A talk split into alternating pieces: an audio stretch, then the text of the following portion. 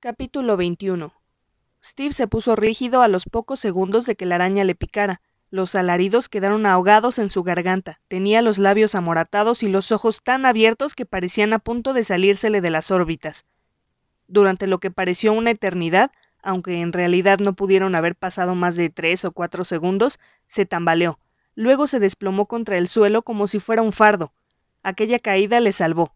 Igual que con la cabra en el espectáculo del circo de extraños, la primera picadura dejó a Steve sin sentido, pero no lo mató. Justo antes de que mi amigo se derrumbara, vi a la araña recorriendo su cuello en busca del lugar preciso, preparándose para asestar la segunda picadura mortal. Pero la caída la desorientó. Se desprendió del cuello de Steve y necesitó unos segundos para volver a saltar sobre él. Aquellos segundos eran todo lo que a mí me hacían falta. Estaba conmocionado, pero la visión de aquel horrible arácnido surgiendo por encima del hombro de Steve como un extraño sol emergiendo tras el horizonte al amanecer me devolvió instantáneamente a la realidad. Me agaché a recoger la flauta, me la metí en la boca casi hasta la garganta y emití la nota más potente que había emitido en toda mi vida. ¡Detente! grité mentalmente, y Madame Octa dio un brinco de más de medio metro. Vuelve a entrar a la jaula, ordené. Ella bajó de un salto del cuerpo de Steve y corrió por el suelo de la habitación. En cuanto cruzó los barrotes de la puerta, me abalancé sobre la jaula y la cerré de golpe. Una vez que tuve a Madame Octa a buen recaudo, concentré toda mi atención en Steve. Annie seguía llorando, pero no podía ocuparme de ella antes de examinar a mi envenenado amigo. ¿Steve? pregunté agachado muy cerca de su oreja, suplicando en mi interior que respondiera de alguna manera. ¿Estás bien, Steve? No hubo respuesta. Todavía respiraba, así que estaba seguro de que seguía con vida, pero eso era todo. Lo único que hacía era eso, respirar. No podía hablar ni mover los brazos, ni siquiera era capaz de guiñar un ojo. Noté la presencia de Annie detrás de mí. Había dejado de gritar, pero seguía temblando como una hoja. ¿Está... está... muerto? preguntó con un hilo de voz. Claro que no, rezongué. ¿No ves que todavía respira? Mírale el vientre y el pecho. Pero. ¿por qué no se mueve? preguntó. Está paralizado, le dije. La araña le ha inoculado un veneno que paraliza las extremidades. Es como si se hubiera quedado dormido, con la diferencia de que su cerebro sigue activo, así que puede verlo y oírlo todo. Yo no sabía si todo eso era cierto. Esperaba que sí. El veneno había respetado los pulmones y el corazón. Era posible que tampoco hubiera afectado al cerebro. Pero si había llegado a entrar en la cabeza era una idea demasiado horrible para pensar siquiera en ella. Steve, voy a ayudarte, dije. Creo que si te movemos el efecto del veneno se irá disipando. Le agarré del pecho por detrás y conseguí ponerle de pie. Era corpulento, pero ni siquiera noté su peso. Lo arrastré por la habitación, sacudiéndole los brazos y las piernas, sin dejar de hablarle, diciéndole que todo iría bien, que no había suficiente veneno en una sola picadura como para matarle, que se recuperaría. Pasaron diez minutos sin que notara ningún cambio y empezaba a estar demasiado cansado como para seguir arrastrándolo. Lo dejé caer sobre la cama y luego coloqué su cuerpo en la posición que me pareció más cómoda para él. Tenía los párpados abiertos. Sus ojos tenían algo raro que me asustaba, así que los cerré, pero entonces parecía un cadáver, así que se los volví a abrir. ¿Se pondrá bien? preguntó Annie. Desde luego, dije intentando adoptar un tono positivo. Los efectos del veneno desaparecerán dentro de un rato y entonces se sentirá como nuevo. Solo es cuestión de tiempo. No creo que ella creyera una sola palabra, pero no dijo nada. Se limitó a sentarse en el borde de la cama y a observar el rostro de Steve sin quitarle el ojo, como un halcón. Entonces me pregunté por qué mamá no había subido a ver qué pasaba. Fui hasta la puerta abierta y me paré a escuchar desde las escaleras. Se oía el motor de la lavadora funcionando en la cocina bajo mis pies, eso lo explicaba todo. Nuestra lavadora es vieja y ruidosa. Cuando está en funcionamiento, uno no oye absolutamente nada desde la cocina. Cuando volví, Annie ya no estaba en la cama. Estaba tirada en el suelo observando a Madame Octa. Es la araña del espectáculo de extraños, ¿verdad? preguntó. Sí, admití. ¿La venenosa?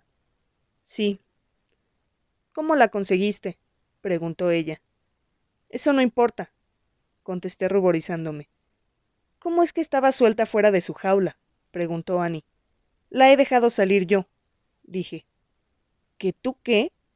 No era la primera vez, le expliqué. Hace cerca de dos semanas que la tengo. He jugado con ella montones de veces. Es completamente seguro siempre y cuando no haya ruido. Si tú no hubieras entrado tan de repente, la araña estaría. No, no hagas eso, protestó. No me eches a mí la culpa. ¿Por qué no me habías hablado de ella? Si lo hubiera sabido, no habría entrado sin llamar. Iba a hacerlo, dije. Esperaba solo estar seguro de que no había peligro, pero vino Steve y. no fui capaz de seguir hablando. Volví a meter la jaula en el armario para apartar de mi vista a Madame Octa. Me senté en la cama junto a Annie y me quedé mirando la figura inmóvil de Steve. Estuvimos los dos allí sentados durante casi una hora, sin decir nada, simplemente observando. No creo que se recupere, dijo ella finalmente. Dale un poco más de tiempo, supliqué. No creo que el tiempo le sea de gran ayuda, insistió.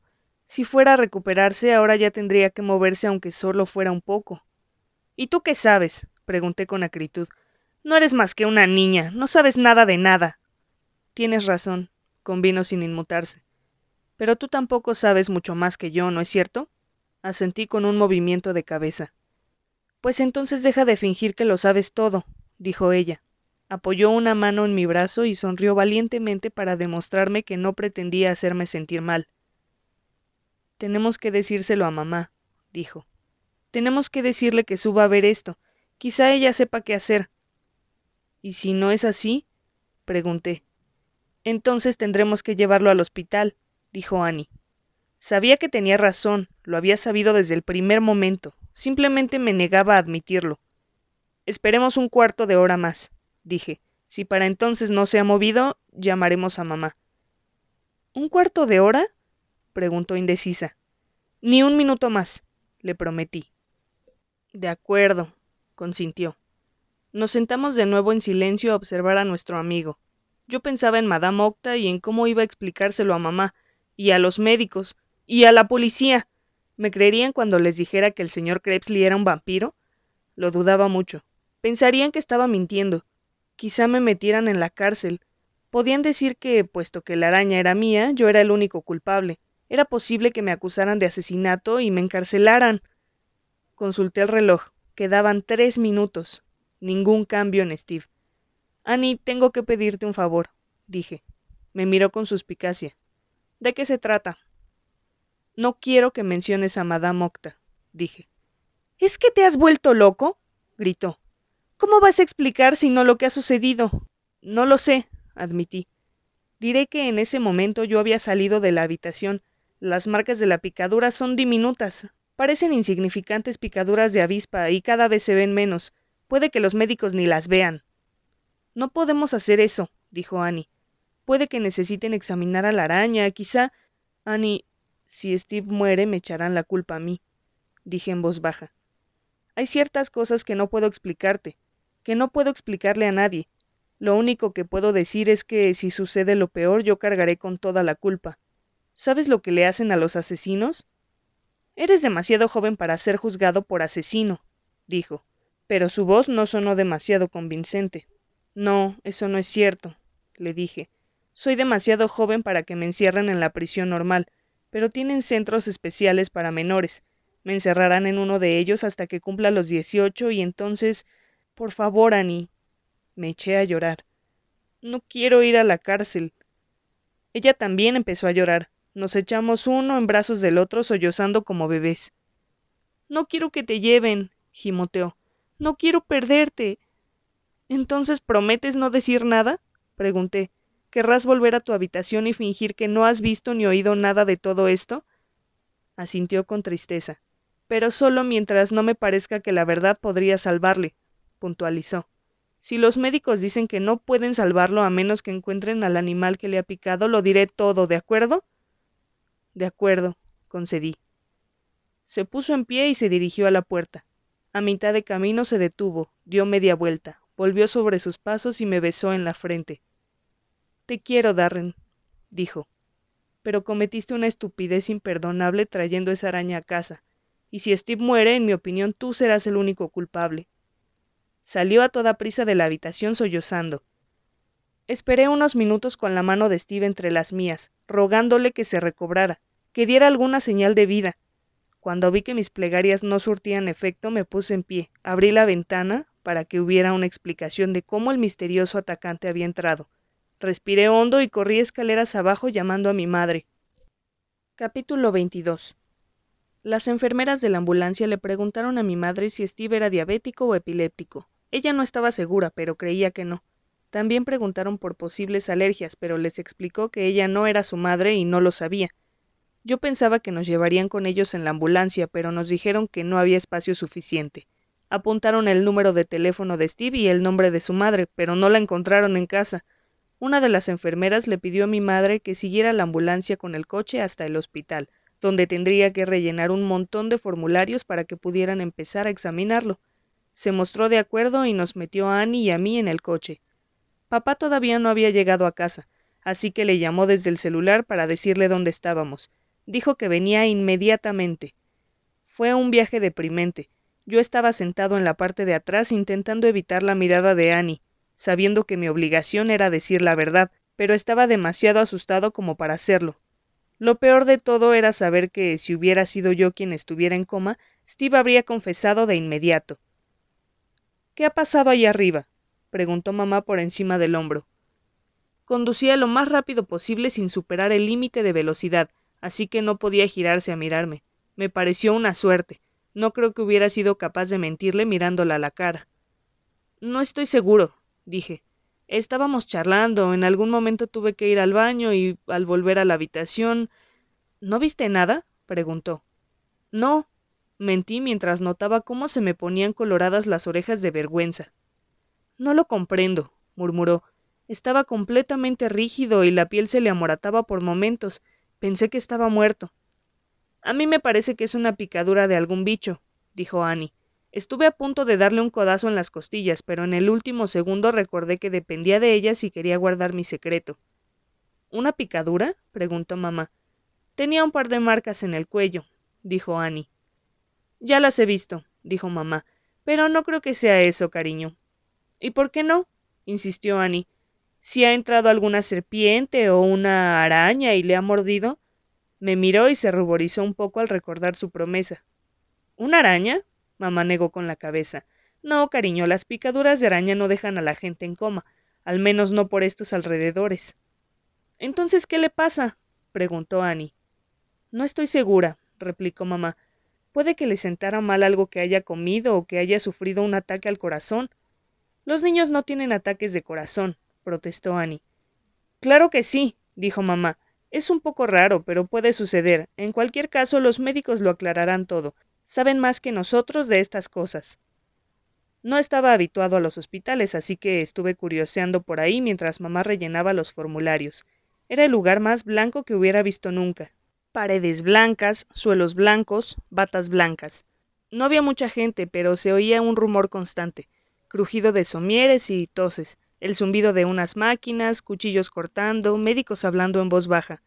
Nosotros no hablamos mucho mientras estábamos allí sentados. Mamá dijo que habían admitido a Steve y que le estaban reconociendo, pero que podía pasar bastante tiempo antes de que descubrieran lo que pasaba. Parecían optimistas, dijo. Annie tenía sed, así que mamá me envió con ella a buscar bebidas a la máquina del rincón. Annie miró a su alrededor mientras yo echaba las monedas para asegurarse de que nadie pudiera oírnos. ¿Cuánto tiempo más piensas esperar? preguntó. Hasta que sepa qué opinan los médicos, le dije. Esperaremos a que le reconozcan.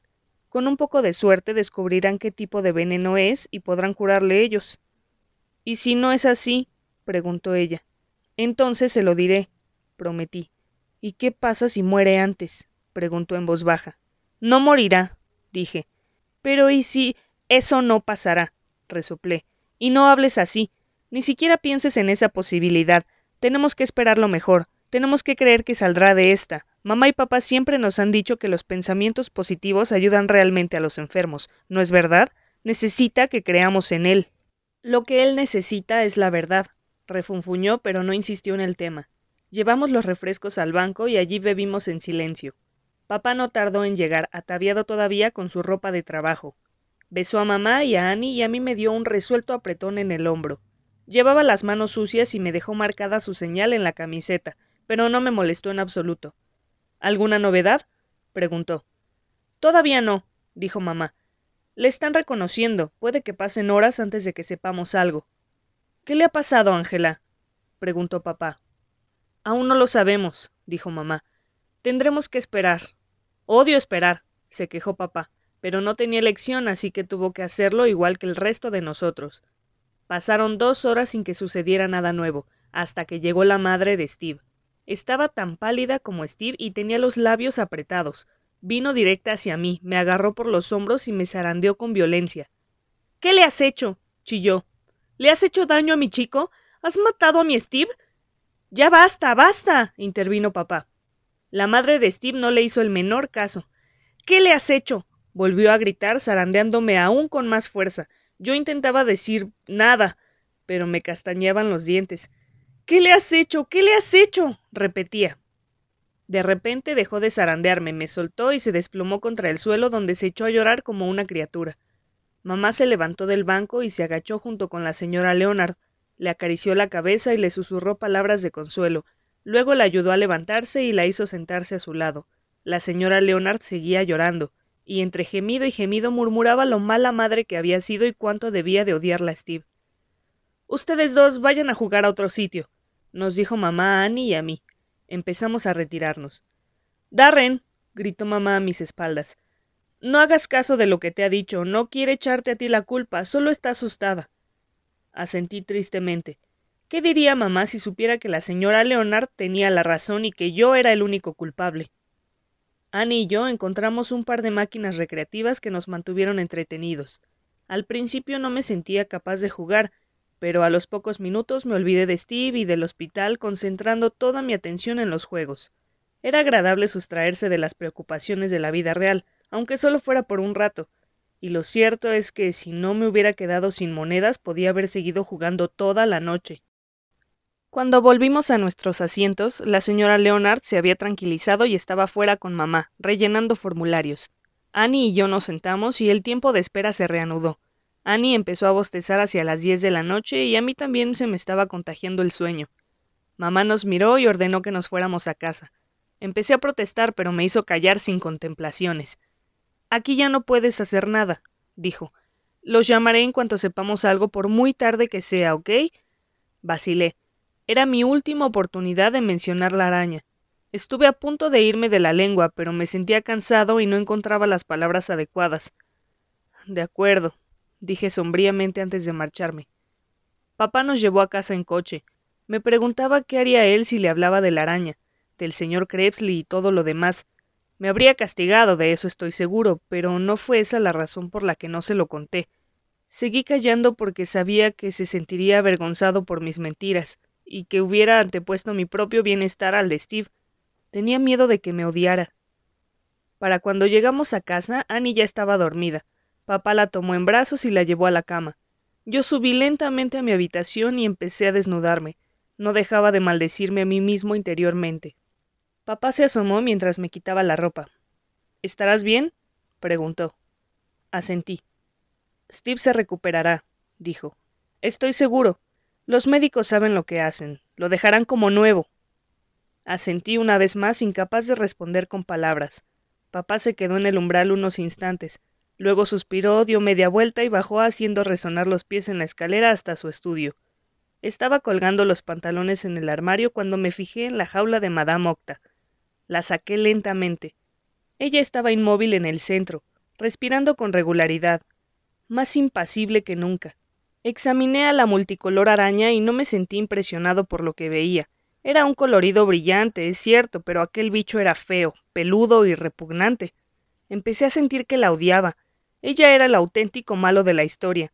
Ella era la que había picado a Steve sin ninguna buena razón para hacerlo. La había alimentado, cuidado y había jugado con ella, y así era como me lo pagaba. Monstruo sangriento, gruñí zarandeando la jaula. Engendro ingrato. Di otra sacudida a la jaula. Ella se agarró con fuerzas a los barrotes, lo cual me enfureció, y empecé a agitar violentamente la jaula de un lado a otro intentando que se soltara, deseando hacerle daño. Empecé a correr en círculo haciendo dar vueltas a la jaula que llevaba agarrada por el asa.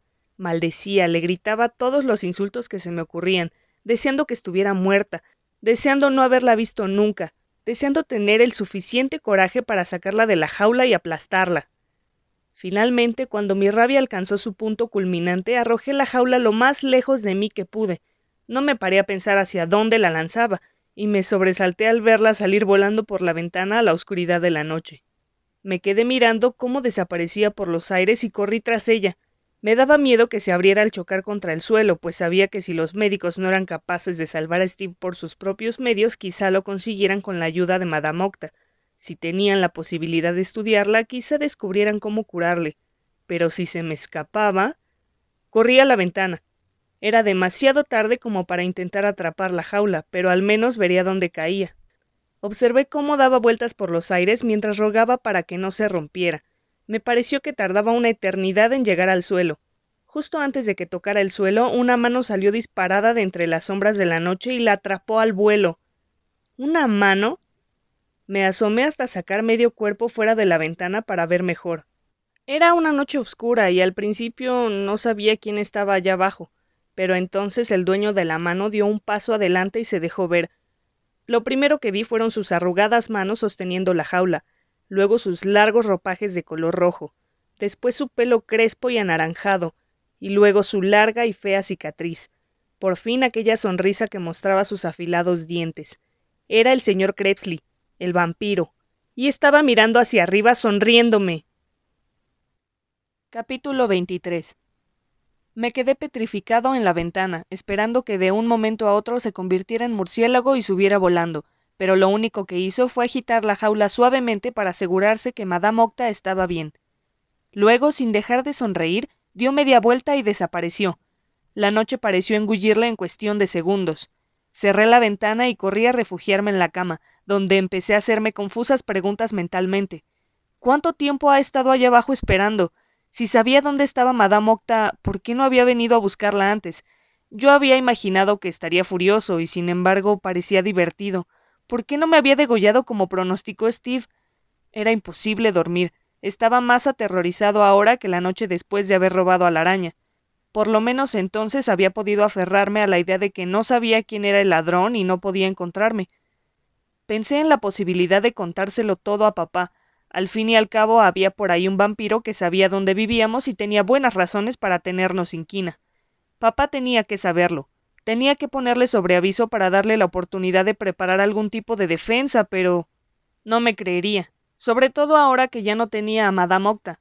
Me imaginé a mí mismo intentando convencerlo de que los vampiros existían realmente, de que uno de ellos había estado en nuestra casa y de que podía volver. Pensaría que estaba chiflado, Conseguí echar una cabezada cuando amaneció del todo, pues sabía que el vampiro no podía atacarme hasta la puesta de sol. No dormí mucho, pero me sentó bien poder descansar un poco, y al despertar tenía las ideas más claras. Tras darle muchas vueltas a la cabeza, caí en la cuenta de que no tenía por qué estar asustado. Si el vampiro hubiera querido matarme, lo habría hecho la noche anterior, cuando me pilló desprevenido. Por alguna razón no quería verme muerto, o por lo menos todavía no. Liberado de esa preocupación, pude concentrarme en Steve y en mi auténtico dilema, decidir si decía la verdad o no.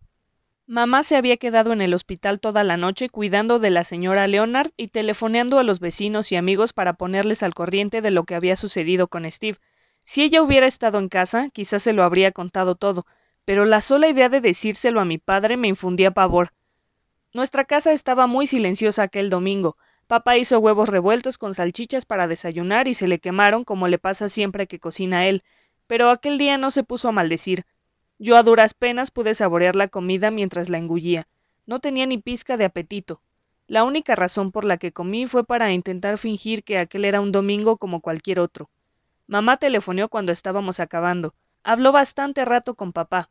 Él por su parte no dijo mucho. Se limitó a emitir escuetos gruñidos de asentimiento. Annie y yo permanecimos sentados en silencio, intentando oír lo que le decía mamá. Cuando terminó de hablar, volvió a la mesa y se sentó. ¿Cómo está? pregunté. No muy bien, contestó papá. Los médicos no saben qué hacer. Al parecer Annie tenía razón. Se trata de veneno.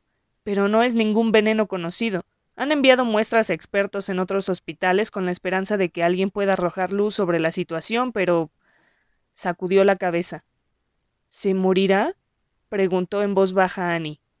Es posible, dijo papá. Me alegró que fuera sincero. Ocurre demasiado a menudo que los adultos mienten a los niños cuando se trata de asuntos importantes. Personalmente prefiero saber la verdad sobre la muerte a que me mientan. Annie se echó a llorar. Papá la tomó en brazos y la acunó en su regazo. ¡Eh, eh! No hay por qué llorar, dijo. Aún no está todo perdido. Todavía está vivo. Ni los pulmones ni el cerebro parecen estar afectados. Si consiguen descubrir alguna forma de combatir el veneno que hay en su cuerpo, se pondrá bien. ¿Cuánto tiempo le queda? pregunté. Papá se encogió de hombros. Con su fortaleza, los médicos podrían mantenerle con vida toda una eternidad conectado a diferentes máquinas. ¿Quieres decir como si estuviera en coma? pregunté. Exactamente. ¿Y cuánto tiempo le queda antes de que tengan que conectarlo? Ellos creen que aún puede aguantar unos días, respondió papá. No pueden decirlo con seguridad, puesto que en realidad no saben a qué se enfrentan, pero en su opinión pasarán aún un par de días antes de que le empiece a fallar el aparato cardiorrespiratorio. ¿El qué? preguntó Annie entre sollozos. El corazón y los pulmones, le explicó papá. Mientras eso funcione se puede considerar que sigue vivo. Tienen que utilizar un gota a gota para alimentarle, pero por lo demás todo funciona correctamente. Los verdaderos problemas empezarán cuando deje de respirar por sí solo, si es que eso llega a suceder. Un par de días. No era mucho tiempo. El día anterior tenía toda la vida por delante. Ahora le quedaban un par de días. ¿Podría ir a verlo? pregunté. Esta tarde, si te sientes con ánimos, dijo papá. Me sentiré con ánimos, prometí. Esta vez había más ajetreo en el hospital, que estaba lleno de visitantes, Nunca había visto tantas cajas de bombones y ramos de flores. Todo el mundo parecía llevar una de las dos cosas. Yo quería comprar algo para Steve en la tienda del hospital, pero no tenía dinero. Esperaba encontrar a Steve en el pabellón infantil, pero estaba en una habitación individual, porque los médicos querían estudiar su caso y también porque no estaban seguros de que lo que tenía no fuera contagioso.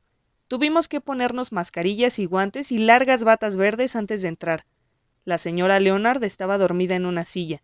Mamá nos indicó por señas que no hiciéramos ruido. Tras abrazarnos se puso a hablar con papá.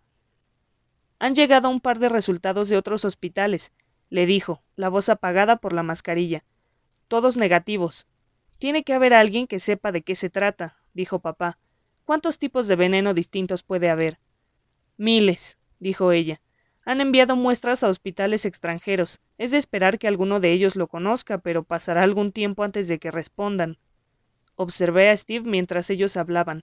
Estaba pulcramente tapado en la cama. Tenía un gotero en un brazo y un montón de cables en el pecho. Había marcas de agujas en los lugares en los que los médicos le habían pinchado para extraer muestras de sangre. Su rostro estaba pálido y rígido. Tenía un aspecto horrible. Afloraron las lágrimas a mis ojos y no podía parar de llorar. Mamá me rodeó con sus brazos y me estrechó contra ella, pero solo consiguió empeorar aún más las cosas.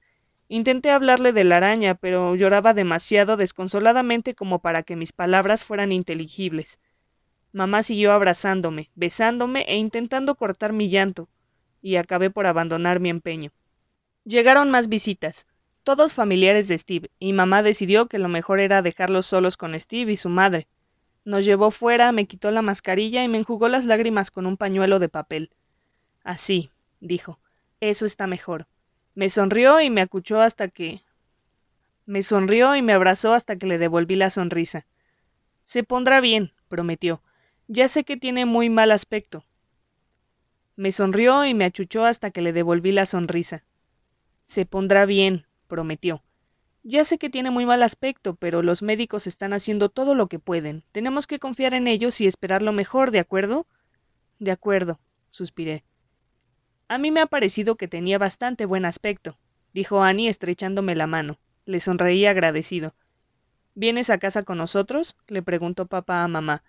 No estoy segura, dijo ella. Creo que debería quedarme un poco más por si. Ángela, tú ya has hecho bastante, dijo papá con firmeza. Seguro que no has dormido en toda la noche, ¿no? No mucho, admitió mamá. Y si ahora te quedas, hoy tampoco dormirás. Vamos, Annie, vámonos. Papá siempre la llama Angie cuando quiere mostrarse cariñoso para convencerla de algo. Hay otras personas que pueden ocuparse de Steve, aparte de su madre. Nadie te pide que lo hagas tú todo. De acuerdo, cedió ella. Pero volveré esta noche por si me necesitan. Ok, dijo él, y abrió la marcha hacia el coche. No había sido una visita muy larga, pero no protesté. Me alegraba de poder marcharme de ahí. De camino a casa no dejé de pensar en Steve, en su mal aspecto y en lo que lo había provocado. Pensé que el veneno corría por sus venas y me pareció casi seguro que los médicos fracasarían. Estaba convencido de que ningún doctor del mundo se había enfrentado nunca con el veneno de una araña como Madame Octa. Por muy mal que hubiera visto a Steve, sabía que estaría mucho peor al cabo de un par de días. Lo imaginé conectado a una máquina de respiración asistida, el rostro cubierto por la mascarilla, tubos introduciéndose en su cuerpo. Era horrible. Solo había una manera de salvar a Steve, y yo sabía quién era la única persona que conocía aquel veneno y cómo combatir sus efectos el señor Krebsley. Mientras aparcábamos a la entrada de la casa y bajábamos del coche, me decidí. Le seguiría la pista y le obligaría a hacer lo que pudiera por Steve. En cuanto oscureciera, me escaparía de la casa y encontraría al vampiro donde quiera que se hubiera ocultado. Y si no conseguía sonsacar la información que me permitiera volver con una cura para Steve, en ese caso no volvería nunca. Capítulo 24 Tuve que esperar hasta casi las once. Me hubiera marchado más temprano mientras mamá estaba en el hospital, pero un par de amigos de papá pasaron por la casa con sus hijos y tuve que ejercer de anfitrión. Mamá volvió a casa sobre las diez. Estaba cansada, así que papá se las arregló para deshacerse de las visitas lo antes posible. Tomaron una taza de té y charlaron un rato en la cocina. Luego se acostaron. Esperé a que se durmieran y me escabullí escaleras abajo y salí por la puerta trasera. Atravesé veloz la oscuridad como un cometa. Me movía tan rápido que nadie me vio ni oyó. En un bolsillo llevaba un crucifijo que había encontrado en el joyero de mamá, y en el otro una botella de agua bendita que uno de los amigos del colegio de papá nos había enviado hacía años. No era capaz de hallar una estaca. Pensé en llevar un cuchillo afilado en su lugar, pero probablemente solo hubiera conseguido cortarme, soy un poco torpe con los cuchillos. El viejo teatro estaba desierto y oscuro como boca de lobo. Esta vez entré por la puerta principal. No tenía la menor idea de lo que iba a hacer si no encontraba al vampiro, pero de alguna manera presentía que estaría allí. Tenía una sensación parecida a la de aquel día en que Steve lanzó por los aires los pedacitos de papel con la entrada ganadora mezclada entre ellos. Cerré los ojos y la atrapé a ciegas. Era cosa del destino. Me costó un buen rato encontrar el sótano. Llevaba una linterna, pero las pilas estaban casi agotadas y a los dos minutos empezó a parpadear hasta apagarse, dejándome en la más completa oscuridad mientras me movía a tientas como un topo. Cuando encontré los escalones empecé a bajar sin pensármelo dos veces para no dar tiempo a que aflorara el miedo. Cuanto más descendía, más aumentaba la claridad, hasta que llegué abajo y vi cinco grandes cirios encendidos. Eso me sorprendió. ¿Acaso no se suponía que los vampiros le tenían pavor al fuego? Pero también me alegró. El señor Krebsley me esperaba en el otro extremo del sótano. Estaba sentado frente a una mesita jugando un solitario. Buenos días, señor Shan, dijo sin levantar la vista. Me aclaré la garganta antes de replicar. No es por la mañana, aclaré. Estamos en mitad de la noche. Para mí es por la mañana, dijo. Luego alzó la mirada y sonrió. Sus dientes eran largos y afilados. Nunca había estado tan cerca de él como entonces, y había albergado la esperanza de descubrir todo tipo de detalles dientes rojos, orejas largas, ojos sesgados, pero tenía el mismo aspecto que cualquier otro ser humano, aunque tremendamente feo. Me estaba esperando, ¿no? pregunté. Sí, asintió. ¿Cuánto tiempo tardó en descubrir dónde estaba Madame Octa? La encontré la misma noche que la robaste. ¿Y entonces por qué no se la llevó? se encogió de hombros. Iba a hacerlo, pero me dio por pensar en qué clase de chico se atrevería a robarle a un vampiro, y decidí que quizá más adelante pudiera serme útil. ¿Para qué? pregunté intentando disimular que me temblaban las rodillas. Esa es la cuestión. ¿Para qué? replicó burlonamente. Chasqueó los dedos y las cartas que había sobre la mesa se apilaron y metieron en su caja por sí solas. Las dejó a un lado e hizo crujir sus nudillos. Dime, Darrenshan, ¿para qué has venido? ¿Para volverme a robar? ¿Todavía deseas poseer a Madame Octa? Negué con la cabeza. No quiero volver a ver a ese monstruo jamás, resoplé. Se echó a reír. Pobrecita, se va a poner muy triste si oye esas palabras. No se burle de mí, le advertí. No me gusta que me tomen el pelo. Ah, no, preguntó. ¿Y qué piensas hacer si continúo?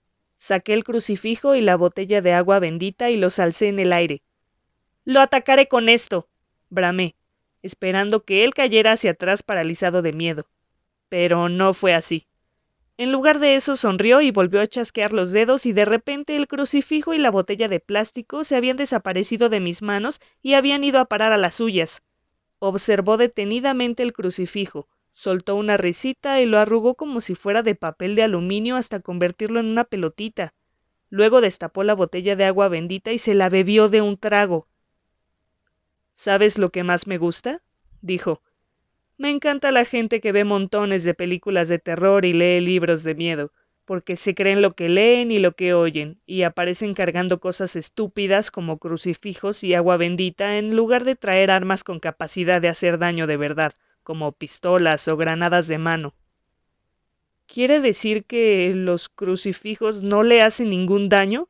balbucí. ¿Y por qué iban a hacérmelo? Preguntó. Porque ustedes el mal, dije.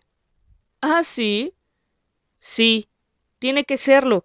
Usted es un vampiro. Los vampiros son el mal. No deberías creer todo lo que te dicen. Es cierto que nuestros gustos son un tanto exóticos, pero que nos guste beber sangre no significa que seamos malvados. ¿Acaso los murciélagos vampiros son malvados cuando les chupan la sangre a las vacas y a los caballos? No, dije. Pero eso es distinto, son animales. También los humanos son animales, me dijo. Si un vampiro mata a un ser humano, entonces sí, es la personificación del mal. Pero el que se limita a chupar un poco de sangre para llenar su pobre estómago hambriento, ¿qué tiene eso de malo? No encontré respuesta. Me sentía aturdido, y ya no sabía qué creer. Estaba a su merced, solo e indefenso. Ya veo que no estás de humor para discusiones filosóficas, dijo. Muy bien, Reservaremos las discusiones para otro momento. Pero dime, Darrenshan, si no se trata de mi araña, ¿qué es lo que quieres? Le picó a Steve Leonard, dije. Al que todos conocen por Steve Leopard, dijo él asintiendo. Un asunto feo. En cualquier caso, los chicos pequeños que juegan con cosas que no entienden difícilmente pueden quejarse si luego quiero que usted le ayude. le interrumpí gritando. ¿Yo? preguntó haciéndose el sorprendido. Pero si yo no soy médico, no soy un especialista, no soy más que un artista de circo, un extraño, ¿recuerdas? No, dije. Usted es más que eso. Sé que usted puede salvarlo, sé que tiene el poder suficiente para hacerlo. Es posible, dijo. La picadura de Madame Octa es mortal, pero siempre hay un antídoto para cada veneno. Quizá yo tenga la cura. Quizá tenga un frasco de suero capaz de hacer que tu amigo recupere sus funciones vitales. Sí. grité lleno de júbilo. Lo sabía, lo sabía, lo. Pero puede que sea un frasco pequeño, dijo el señor Krebsley levantando un largo y huesudo dedo para hacerme callar. Puede que solo tenga una pequeña cantidad de suero. Quizás sea un líquido precioso. Quizá quiera guardarlo para una auténtica emergencia por si acaso Madame Octa me pica alguna vez a mí. Puede que no quiera malgastarlo con un niño. No, repliqué en voz baja. Tiene que dármelo. Tiene que utilizarlo con Steve. Se, está muriendo. No puede permitir que muera. Pues claro que puedo, rió el señor Krebsley. ¿Qué tengo yo que ver con tu amigo? Ya oíste lo que dijo la noche que estuvo aquí. Dijo que cuando fuera mayor se haría cazador de vampiros. No hablaba en serio, balbucí. Solo lo dijo porque estaba enfadado. Quizá, mustió el señor Krebsley acariciándose la barbilla y la cicatriz con aire pensativo. Pero te lo volveré a preguntar. ¿Por qué razón tendría que salvar yo a Steve Leopard? Pagué muy caro el suero y no puedo reponerlo. Pagaré por él lo que me pida. Y al parecer eso era lo que esperaba escuchar, lo percibí en sus ojos, en la forma en que los entornó, en cómo luego se encorvó hacia adelante sonriendo. Por eso no había querido recuperar a Madame Octa aquella primera noche. Por eso no había abandonado la ciudad. ¿Pagar? preguntó maliciosamente. Pero si no eres más que un niño, es imposible que tengas suficiente dinero para comprar el remedio. Lo pagaré poco a poco, prometí. Cada semana durante cincuenta años o el tiempo que usted me diga. Cuando sea mayor tendré trabajo y le entregaré todo mi dinero, se lo juro. negó con la cabeza. No, dijo suavemente. Tu dinero no me interesa. ¿Y qué es lo que le interesa? pregunté en voz baja. Estoy seguro de que tiene un precio, por eso me ha estado esperando, ¿no es cierto? Eres un jovencito muy inteligente, dijo. Lo supe en cuanto me desperté y vi tu nota en lugar de la araña. Me dije a mí mismo el arte en este chico es de lo más notable, un auténtico prodigio. Llegará lejos. Ahórrese todo ese rollo y dígame cuánto quiere, resoplé. Se echó a reír groseramente. Luego se puso serio. ¿Recuerdas de qué hablamos Steve Leopard y yo? preguntó. Naturalmente, repliqué. Él quería convertirse en vampiro. Usted le dijo que era demasiado joven, así que le propuso convertirse en su aprendiz. A usted en principio le pareció bien, pero luego descubrió que era una persona malvada y se negó. Más o menos, convino. Excepto acuérdate que no me entusiasmaba la idea de tener un ayudante. Pueden resultar útiles, pero también ser una carga.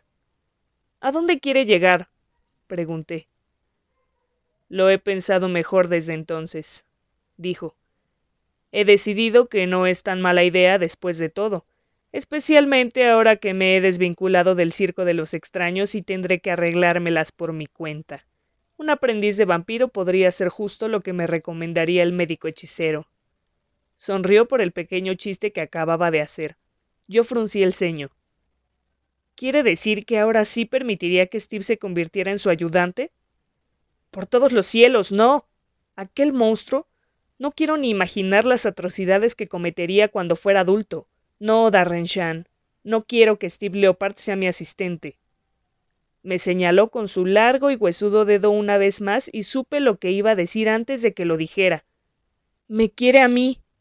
Susurré adelantándome a sus palabras, y su oscura y siniestra sonrisa me indicó que había dado en el clavo. Capítulo 25 Está loco. grité tambaleándome hacia atrás. De ninguna manera me convertiré en su ayudante, aprendiz o lo que sea. Debe de estar loco para haber pensado una cosa así.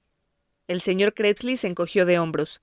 Entonces Steve Leopard morirá, se limitó a decir. Dejé de retroceder. Por favor, supliqué.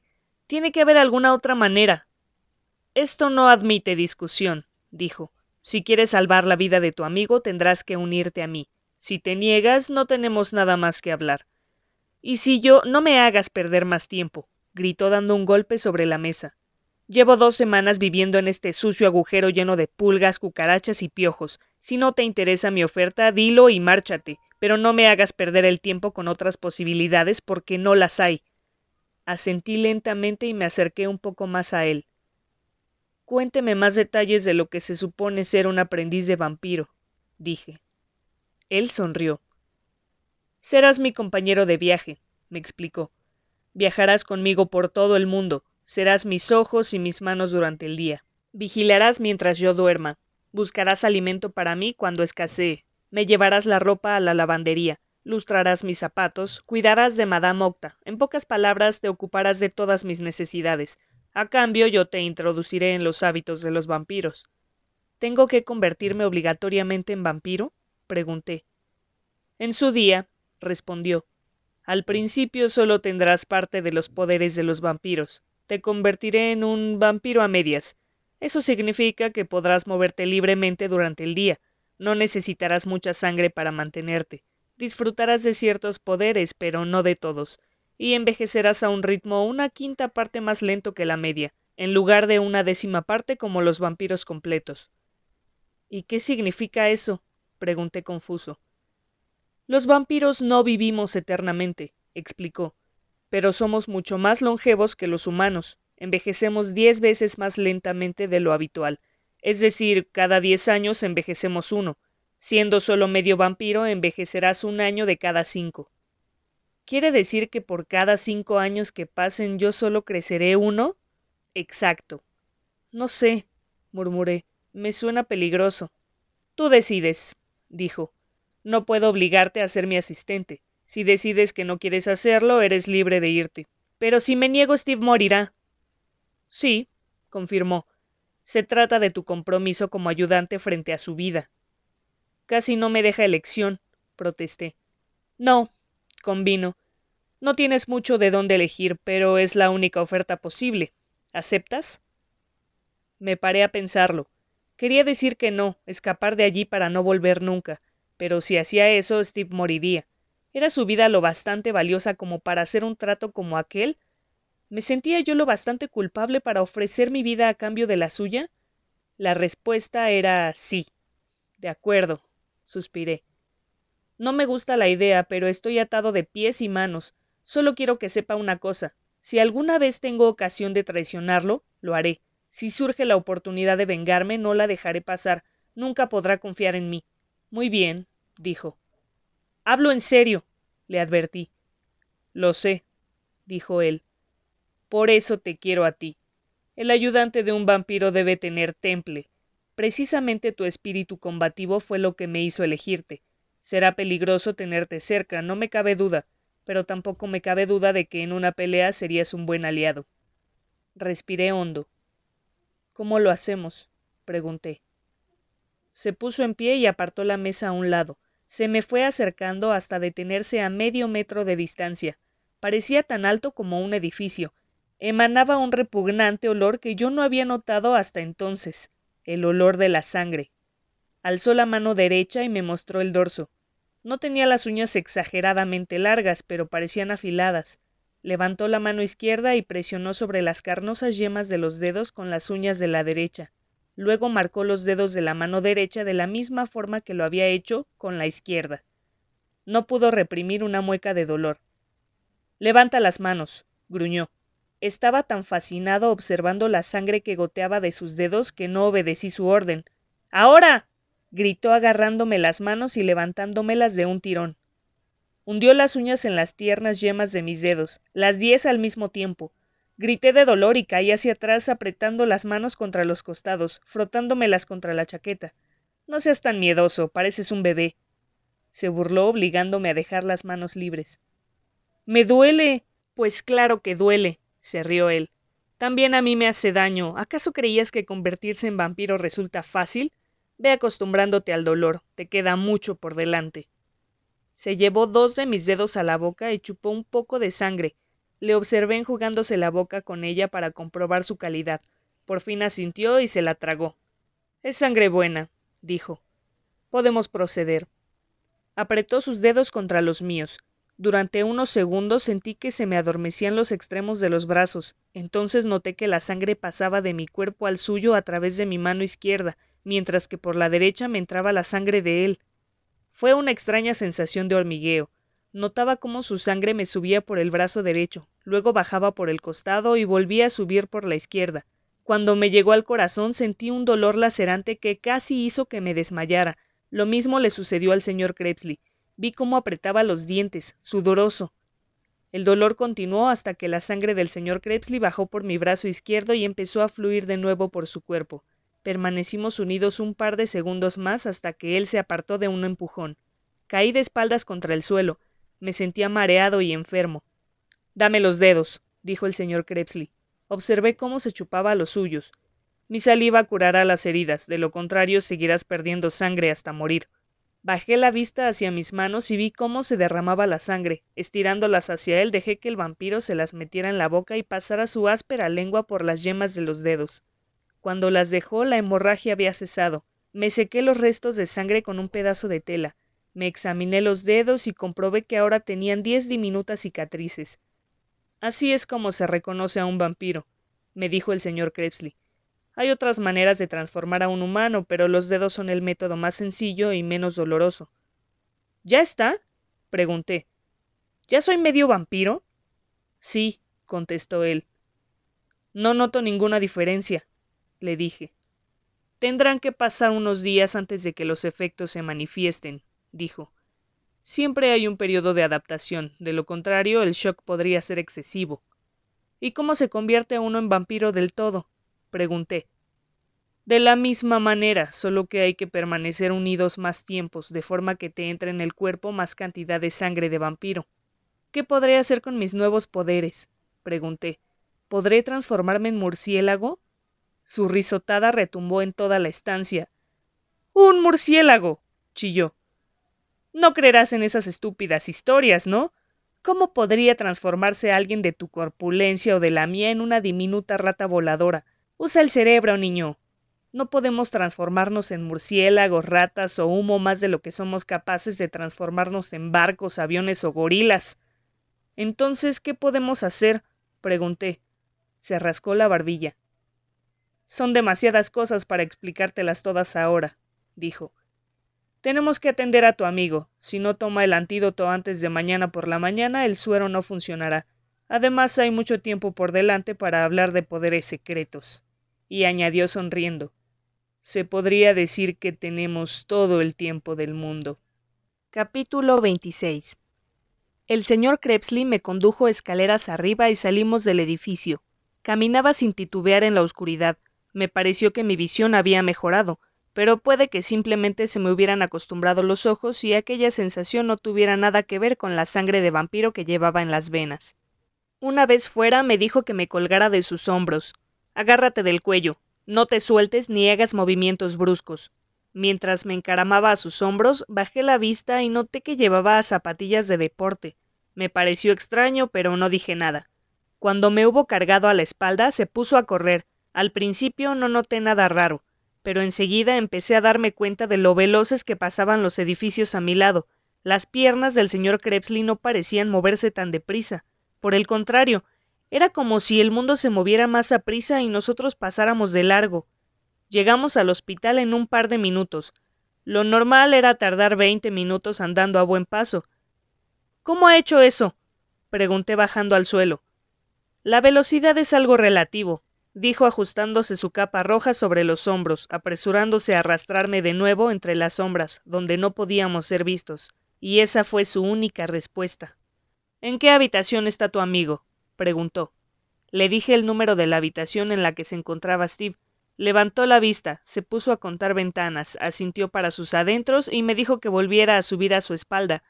Cuando estuve bien acomodado, caminó hacia la pared exterior del hospital, se quitó las zapatillas de deporte y apoyó los dedos de las manos y pies en el muro, y entonces sacó las uñas, y las hundió en los ladrillos. Hm. murmuró. Es un poco endeble, pero aguantará. No te dejes llevar por el pánico si resbalamos. Puedo caer de pie sin problemas. Hace falta mucha altura para matar a un vampiro. Empezó a trepar el muro clavando las uñas en él, adelantando una mano, luego un pie, después la otra mano y el otro pie, un paso detrás del otro. Se movía deprisa y con agilidad, y en cuestión de segundos estuvimos en la ventana de Steve, agazapados en el alféizar al acecho. No estaba muy seguro de la hora, pero sin duda era muy tarde. Aparte de Steve no había nadie en la habitación. El señor Krebsley tanteó la ventana. Estaba cerrada. Apoyó los dedos de una mano junto al cristal a la altura del pestillo y chasqueó los de la otra. El pestillo se abrió con un clic. Levantó la ventana y entró en la habitación. Me bajé de su espalda. Mientras él comprobaba que la puerta estuviera bien cerrada, yo examiné a Steve. Su respiración era más irregular y llevaba tubos nuevos por todo el cuerpo, conectados a máquinas de aspecto amenazador. El veneno ha surtido efecto muy rápidamente, dijo el señor Krebsley mirándole por encima de mi hombro. Puede que sea demasiado tarde para salvarle la vida. Al oír esas palabras se me heló la sangre en las venas. El señor Krebsley se inclinó sobre Steve y le levantó un párpado. Durante unos segundos que me parecieron larguísimos, siguió mirando el globo ocular de Steve mientras con la otra mano sostenía su muñeca tomándole el pulso. Por fin emitió un gruñido. Hemos llegado a tiempo, dijo y sentí que se me henchía el corazón. Pero es una suerte que te hayas decidido. Unas pocas horas más y estaría desahuciado. Limítese a poner manos a la obra y curarle, le espeté sin querer enterarme de lo cerca que estaba de la muerte mi mejor amigo. El señor Krebsley rebuscó en uno de sus incontables bolsillos y sacó un pequeño vial de vidrio. Encendió la lámpara de la mesilla de noche y puso el frasco a trasluz para examinar el suero. Tengo que tener cuidado, me dijo. Este antídoto es casi tan letal como el veneno. un par de gotas más de la cuenta y... No tuvo necesidad de acabar la frase. Ladeó la cabeza de Steve y me dijo que se la sostuviera en esa posición. Apoyó una de sus uñas en el cuello de Steve y le hizo un pequeño corte. Empezó a brotar sangre de la herida. La taponeó con un dedo mientras con la otra mano le quitaba el tapón del corcho al frasco. Se lo llevó a los labios y se dispuso a beber. ¿Pero qué hace? pregunté. Tengo que morderle para inoculárselo. Un médico podría inyectárselo, pero yo no entiendo de agujas ni cosas parecidas. ¿Es seguro? Pregunté. ¿No le transmitirá ninguna enfermedad? El señor Cretley sonrió. Si quieres llamar a un médico, eres libre de hacerlo. De lo contrario, tendrás que tener un poquito de fe en un hombre que hacía esto mucho antes de que tu abuelo naciera. Se llenó la boca de líquido y lo paladeó. Luego se inclinó hacia adelante y cubrió el corte con los labios, hinchó los carrillos y empezó a inocularle el suero a Steve. Al terminar volvió a sentarse y se secó los labios, escupió los restos de líquido. Siempre me da miedo tragarme esa porquería accidentalmente. Cualquier noche de estas aprenderé a hacerlo de forma menos peligrosa. Estaba a punto de contestarle cuando Steve se movió. Flexionó el cuello, enderezó la cabeza, levantó los hombros. Sus brazos y piernas se convulsionaron espasmódicamente y sin control. Con el rostro crispado empezó a gemir. ¿Qué está pasando? Pregunté temiendo que algo hubiera ido mal. Todo va bien, dijo el señor Krebsley dejando el frasco a un lado. Estaba al borde de la muerte, el viaje de vuelta nunca es agradable. Sufrirá un poco, pero sobrevivirá. ¿Tendrá efectos secundarios? ¿No quedará paralítico o algo así? No, se pondrá bien. Sentirá cierta rigidez y se resfriará fácilmente, pero por lo demás será el de siempre. Steve abrió los ojos de repente y nos miró. Una expresión de perplejidad cruzó su rostro e intentó decir algo, pero tenía la boca paralizada. Puso los ojos en blanco y luego los volvió a cerrar. ¿Steve? grité sacudiéndolo. ¡Steve! Esto le ocurrirá con frecuencia, dijo el señor Krebsley. Pasará toda la noche en un estado semiconsciente, despertándose y durmiéndose alternativamente, pero por la mañana ya estará del todo despierto y cuando llegue la tarde se levantará y pedirá la cena. Vámonos. Quiero quedarme un rato más para asegurarme de que se recuperará, repliqué. De lo que quieres asegurarte es de que no te haya engañado. Mañana volveremos y verás que se encuentra bien. Ahora tenemos que irnos. Si nos quedamos. De repente se abrió la puerta y entró una enfermera. ¿Qué está pasando aquí? gritó sorprendida de vernos. ¿Quién demonios son? El señor Krebsley reaccionó con rapidez. Agarró el cubrecamas de Steve y se lo lanzó a la enfermera. Ella cayó al suelo intentando desembarazarse de la tela que se le enredaba en las manos. Vamos, dijo entre dientes el señor Krebsley corriendo hacia la ventana. Tenemos que irnos inmediatamente. Miré fijamente la mano que me tendía, luego a Steve, a la enfermera y hacia la puerta abierta. El señor Krebsley retiró la mano. Ya veo, dijo tristemente. No quiere seguir adelante con nuestro pacto. Titubeé. Abrí la boca para contestar y luego, actuando sin pensar, me di la vuelta y eché a correr hacia la puerta. Creí que me detendría, pero no hizo nada. Se limitó a aullar a mis espaldas. Muy bien. Corre, Darrenshan. No te servirá de nada. Ahora eres una criatura de la noche. Eres uno de los nuestros. Volverás. Volverás arrastrándote, pidiendo ayuda de rodillas. Corre, estúpido, corre. Y se echó a reír siniestramente. Su risa me persiguió por el pasillo y escaleras abajo hasta que llegué a la puerta principal. Mientras corría miraba continuamente por encima del hombro, esperando que en cualquier momento se abalanzara sobre mí, pero llegué a casa sin notar el menor indicio de su presencia, ni de su olor, ni de sonido alguno. Lo único que persistía era su risa, que resonaba en mi cerebro como la maldición de una bruja. Capítulo 27 me hice el sorprendido cuando mamá colgó el teléfono aquel lunes por la mañana y me dijo que Steve se había recuperado. Estaba emocionada y se puso a dar saltos de alegría conmigo y con Annie en la cocina. ¿Y se ha restablecido él solito? preguntó papá. Sí, dijo ella. Los médicos no lo entienden, pero lo único que importa es que se encuentra bien. Increíble, murmuró papá. Puede que sea un milagro, dijo Annie y tuve que girar la cabeza para ocultar una sonrisa. Un milagro. Mientras mamá salía para ir a visitar a la señora Leonard, me encaminé hacia el colegio. Estaba medio asustado pensando que la luz del sol quizá me quemara, pero naturalmente no fue así. El señor Crepsley me había dicho que podría moverme libremente durante el día. De vez en cuando me preguntaba si aquello no había sido más que una pesadilla. Al recordar lo ocurrido todo me parecía una locura. En el fondo de mi corazón sabía que era real, pero intentaba no creérmelo, y a veces casi llegaba a conseguirlo. Lo que más detestaba era la idea de tener que estar atrapado en mi cuerpo durante tantísimo tiempo. ¿Cómo podría explicárselo a mamá, a papá y a los demás? En solo dos años tendría un aspecto ridículo, sobre todo en el colegio, en una clase rodeado de chicos que parecerían mucho mayores que yo. Fui a visitar a Steve el martes.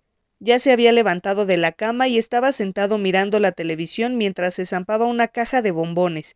Se mostró encantado de verme y me habló de su estancia en el hospital, la comida, los juegos que le dejaban las enfermeras para entretenerse, los regalos que se amontonaban. Tendré que dejar que me piquen arañas venenosas más a menudo, bromeó. Yo en tu lugar no lo convertiría en una costumbre, le dije. Puede que la próxima vez no te salga bien. Se me quedó mirando fijamente. Sabes, los médicos están desconcertados, dijo Steve. No saben qué es exactamente lo que casi me causa la muerte y tampoco saben cómo he podido superarlo. ¿No les has dicho nada de Madame Octa? pregunté. No, dijo. No me pareció que fuera la mejor idea del mundo. Te habría creado problemas a ti. Gracias, Steve. ¿Qué pasó con la araña? preguntó. ¿Qué hiciste con ella después de que me picara? La maté, mentí. Sentí pánico y la pisoteé con todas mis fuerzas hasta que no quedó ni rastro. ¿De verdad? De verdad. Asintió lentamente sin quitarme los ojos de encima ni un momento. Al despertar, dijo, Tuve la sensación de que te veía. Debí de equivocarme porque era una noche muy oscura, pero fue como soñar despierto. Hasta me pareció ver a alguien contigo alto y feo vestido de rojo, con pelo anaranjado y una larga cicatriz que le cruzaba la mejilla izquierda. No dije nada. No podía. Sin levantar la vista del suelo empecé a retorcerme las manos. Otra cosa curiosa, dijo. La enfermera que me encontró ya despierto jura que había dos personas en la habitación, un hombre y un chico. Los médicos creen que la imaginación le ha jugado una mala pasada y han dicho que no tiene importancia. Pero es raro, ¿no te parece? Muy raro, convine incapaz de mirarle a los ojos. Empecé a notar cambios en mi cuerpo durante los dos días siguientes. Me costaba mucho conciliar el sueño. Me pasaba la noche andando arriba y abajo. Se me agudizó el oído. Era capaz de oír conversaciones que tenían lugar muy lejos. En el colegio oía las voces que llegaban desde dos aulas más allá, como si no hubiera paredes entre ellas. Mi cuerpo se hizo más atlético. Podía correr por el patio durante el recreo sin sudar ni una gota. Nadie aguantaba mi ritmo. También era más consciente de mi físico y perfectamente capaz de controlarlo. Era mucho más hábil con la pelota de fútbol. Hacía con ella lo que me daba la gana. Driblaba a mis contrincantes a voluntad. Solo el jueves marqué 16 goles. También aumentó mi fortaleza. Era capaz de hacer tantas flexiones como quisiera. La musculatura era la misma.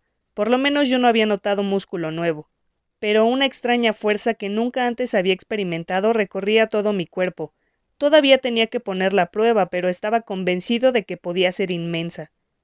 Intentaba ocultar mis nuevas facultades, pero era difícil, Justifiqué el hecho de que alcanzara mayor velocidad y jugara mejor al fútbol explicando que entrenaba el doble, pero había otras cosas más difíciles de esconder, como ocurrió el jueves cuando sonó el timbre después del recreo.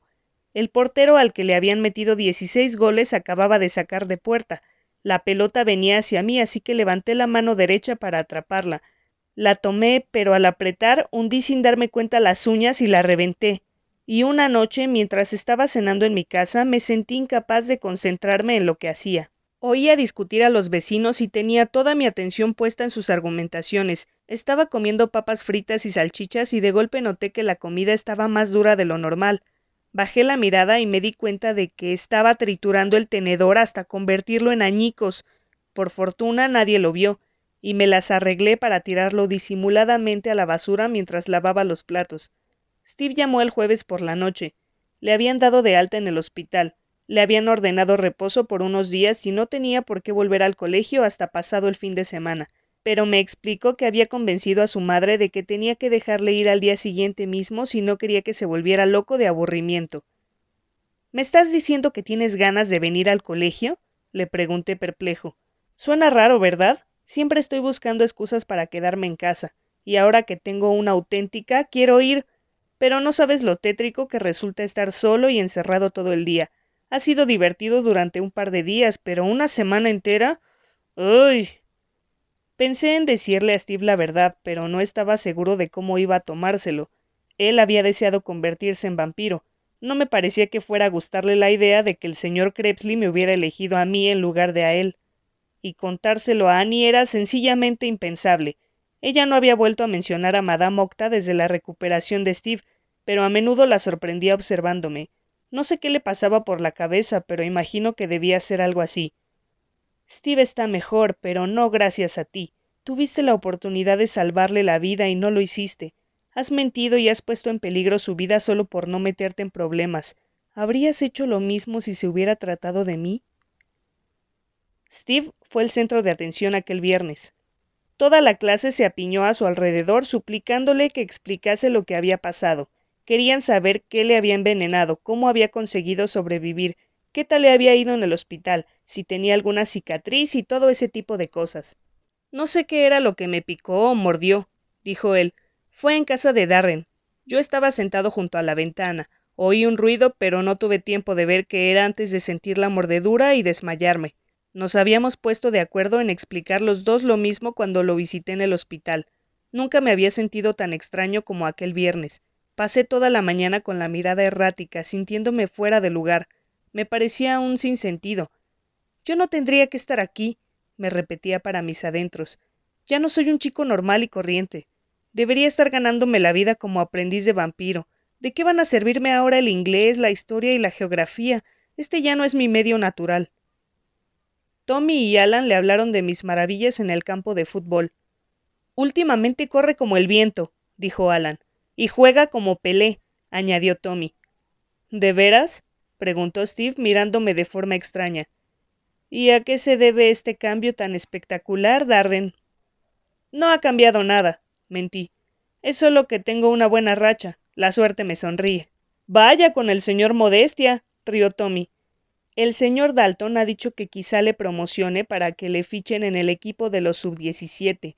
Imagínate, uno de nosotros jugando con los sub-17. Nadie de nuestra edad ha jugado nunca en ese equipo. No, mustió Steve. Es verdad. Ay, lo ha dicho por decir, intervine intentando cambiar el tema. Es posible, dijo Steve. Quizá. Aquel día durante el recreo jugué mal exprofeso. Me daba perfecta cuenta de que Steve estaba muy suspicaz. No creo que supiera lo que estaba pasando, pero me notaba algo distinto. No corrí exageradamente y dejé pasar ocasiones en las que, por regla general, habría metido gol sin necesidad siquiera de los poderes especiales. Mi táctica funcionó. Para cuando acabó el partido había dejado de estudiar cada movimiento que yo hacía y volvía a bromear conmigo como siempre, pero al día siguiente sucedió algo que lo echó todo a perder. Alan y yo corríamos tras la pelota. Él no tenía por qué ir a buscarla, puesto que estaba yo más cerca, pero Alan era un poco más joven que el resto de nosotros y a veces actuaba como un estúpido. Pensé en retirarme, pero estaba harto de jugar mal. El final del recreo se acercaba y quería marcar por lo menos un gol, así que decidí que si de mí dependía, Alan Morris podría irse al infierno. Aquella pelota era mía y si se interponía en mi camino, duro con él. Tuvimos un encontronazo justo antes de llegar a la pelota. Alan soltó un grito y salió volando por los aires. Sonreí de satisfacción. Controlé la pelota con un pie y me giré hacia la portería. La visión de sangre me hizo parar en seco.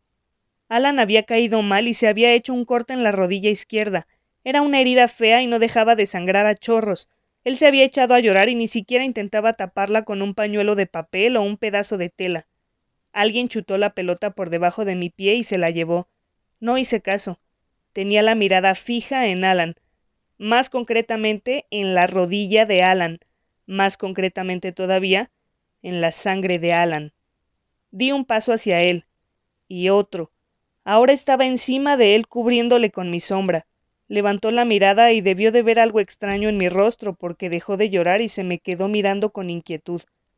Caí de rodillas y sin tiempo a darme cuenta de lo que estaba haciendo, cubrí la herida de su pierna con la boca y empecé a chuparle la sangre y tragármela. Solo duró unos segundos. Yo tenía los ojos cerrados y la boca anegada de sangre. Tenía un sabor delicioso. No estoy seguro de cuánto hubiera chupado ni hasta qué punto hubiera podido hacerle daño a Alan. Afortunadamente no tuve ocasión de descubrirlo. Fui consciente de estar rodeado de gente y abrí los ojos. Casi todos habían dejado de jugar y me miraban horrorizados. Aparté los labios de la rodilla de Alan y miré alrededor a mis amigos preguntándome cómo iba a explicarles aquello. De repente se me ocurrió la solución. Me puse en pie de un brinco y abrí los brazos y grité Soy el señor de los vampiros, el rey de los inmortales. Les chuparé la sangre a todos. Se me quedaron mirando perplejos. Luego se empezaron a reír. Creyeron que era una broma. Pensaron que solo simulaba ser un vampiro. Estás loco, Shan, dijo alguien. ¡Qué asqueroso! chilló una chica al ver que la sangre me resbalaba goteando por el mentón. Deberían encerrarte. Sonó el timbre que anunciaba que había que volver a clase. Me sentí satisfecho de mí mismo. Creí que había conseguido engañar a todo el mundo, pero entonces vi a alguien en el fondo del corredor que me hizo palidecer. Era Steve, y la expresión sombría de su rostro me hizo comprender exactamente lo que acababa de suceder. No se había dejado engañar en absoluto. Él lo sabía.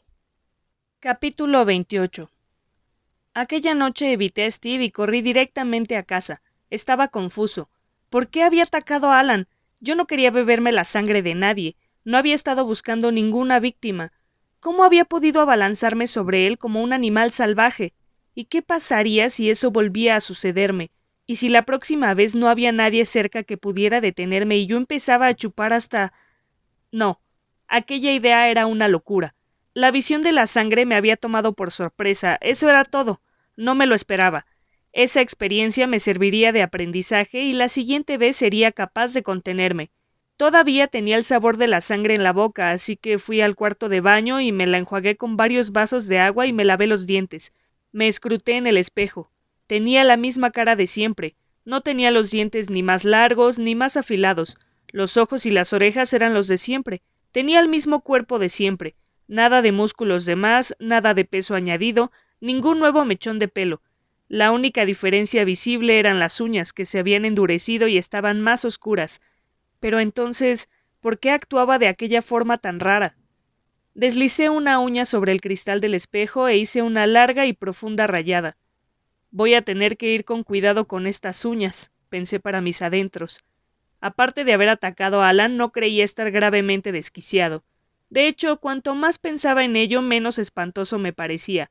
De acuerdo, sí, me costaría mucho tiempo madurar y tendría que estar alerta ante la sangre fresca. Esa idea me intranquilizaba.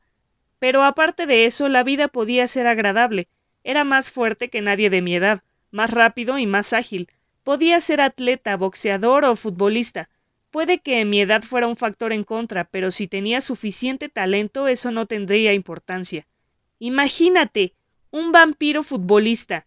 Ganaría millones, aparecería en shows televisivos, la gente escribiría libros acerca de mí, harían una película sobre mi vida, y hasta era posible que alguna banda famosa me pidiera que cantara con ellos.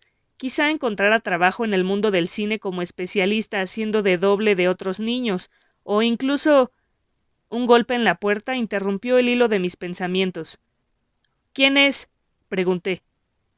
Annie, contestaron. ¿Aún no estás listo? Llevo una eternidad esperando para usar el baño. Entra, le dije. Ya estoy. Entró. ¿Otra vez admirando tu belleza delante del espejo? preguntó. Por supuesto, sonreí. ¿Por qué no? Si yo tuviera una cara como la tuya, me mantendría bien alejada de los espejos. Iba envuelta en una toalla, abrió los grifos de la bañera y puso la mano debajo del agua para comprobar que no estaba demasiado caliente. Luego se sentó en el borde y se me quedó mirando con detenimiento. Tienes un aspecto un poco raro. No es verdad, le contesté. Entonces, mirándome al espejo, pregunté ¿En serio? Sí, dijo ella. No sé qué es, pero te veo algo distinto. Son imaginaciones tuyas, repliqué yo. Soy el mismo de siempre. No, repuso sacudiendo la cabeza. Estás claramente. La bañera empezó a desbordarse, así que dejó de hablar un instante, se giró y cerró los grifos. Cuando se inclinó sobre ellos, se me clavaron los ojos en la curva de su cuello, y se me secó la boca de repente. Como te decía, tienes un aspecto. empezó a decir incorporándose. Se interrumpió al percibir mi mirada. ¿Darren? preguntó inquieta. Darren, ¿pero qué? Alcé la mano derecha y ella permaneció en silencio. Abrió los ojos como platos y se quedó mirando fijamente y muda mis dedos, mientras yo los movía lentamente, primero de un lado a otro y luego en pequeños círculos.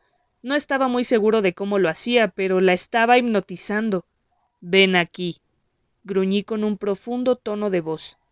Annie se puso en pie y obedeció. Se movía como una sonámbula, con los ojos en blanco, los brazos y las piernas rígidos. Cuando se detuvo ante mí, Reseguí el perfil de su cuello con los dedos. Mi respiración se estaba tornando pesada y lenta, y la veía como entre una espesa niebla. Me pasé la lengua por los labios muy despacio y oí el ruido de mis tripas.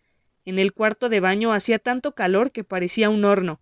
Veía las gotas de sudor deslizándose por el rostro de Annie. Di un rodeo hasta ponerme detrás de ella sin apartar en ningún momento las manos de su carne. Notaba sus venas palpitantes mientras la acariciaba, y cuando presioné en la base del cuello, una de ellas se hinchó, hermosa y azul, como pidiendo que la zanjaran hasta vaciarla. Saqué los dientes y me incliné sobre ella con las mandíbulas completamente abiertas. En el último momento, cuando mis labios rozaban su cuello, vi mi propio reflejo en el espejo y afortunadamente eso bastó para detenerme.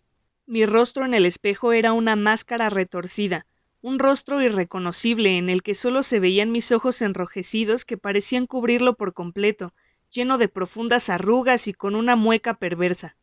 Levanté la cabeza para mirar más de cerca. Ese no era yo. Era como si dos personas distintas compartieran un solo cuerpo, un chico normal, un ser humano y un animal salvaje de la noche, un ser sobrenatural. Mientras observaba aquella horrible máscara se desvaneció junto con la necesidad de beber sangre, me quedé mirando a Annie horrorizado. Había estado a punto de morderla. Me habría alimentado de mi propia hermana. Me alejé de ella tambaleándome entre sollozos y me cubrí la cara con las manos, aterrorizado por el espejo y por lo que pudiera ver en él. Annie retrocedió trastabillando y recorrió con la mirada extraviada el techo del cuarto del baño. ¿Qué me está pasando? preguntó. Me siento rara. Había entrado para darme un baño, ¿no? ¿Ya está listo? Sí, dije en voz baja. Ya está preparado. Yo también estaba preparado, preparado para convertirme en vampiro. Te dejaré sola, dije y salí. En el vestíbulo me dejé caer contra la pared, donde me quedé un par de minutos respirando profundamente e intentando tranquilizarme. No podía controlarme. La sed de sangre era algo que no sería capaz de vencer. Ahora ya ni siquiera podría permitirme la vista de sangre derramada, el mero hecho de pensar en ella había bastado para despertar el monstruo que había en mí. Llegué tambaleándome hasta mi habitación y me derrumbé sobre la cama y lloré, pues sabía que mi vida como ser humano había terminado. Ya no podía seguir viviendo sin más como el Darren Shan de siempre. El vampiro que había en mí era incontrolable. Tarde o temprano me obligaría a hacer algo horrible y acabaría por asesinar a mamá o a papá o a Annie. No podía permitir que eso sucediera. No podía. Mi vida había dejado de tener importancia, pero no la de mis amigos y la de mi familia. Si quería protegerlos, tendría que irme lejos de allí, a algún lugar en el que no pudiera causar daño. Esperé a que cayera la noche y luego salí. Esta vez no quería marcharme por ahí hasta que mis padres estuvieran dormidos. No me atrevía, porque sabía que uno de ellos vendría a mi habitación antes de acostarse. Ya me lo estaba imaginando, mamá inclinándose sobre mí para darme un beso de buenas noches y llevándose un susto de muerte cuando la mordiera en el cuello. No dejé ninguna nota ni me llevé nada. No me sentía capaz de pensar en esas cosas. Lo único que sabía era que tenía que marcharme y cuanto antes mejor. Cualquier cosa que retrasara mi huida empeoraría la situación. Caminé a buen paso y pronto alcancé la entrada del teatro. Ya no me parecía tenebroso. Me había acostumbrado a verlo, Además, los vampiros no tienen nada que temer de los edificios sombríos y malditos. El señor Kretsley me estaba esperando tras la puerta principal. Te oí llegar, dijo. Te has entretenido más de lo que pensaba en el mundo de los humanos. Le he chupado la sangre a uno de mis mejores amigos, le dije, y he estado a punto de morder a mi hermana pequeña. Pues has salido bien parado. Muchos vampiros matan a alguien cercano antes incluso de darse cuenta de que están condenados. No hay vuelta atrás, ¿no? pregunté con tristeza. ¿No existe ninguna pócima capaz de devolverme la naturaleza humana o de evitar que ataque a la gente?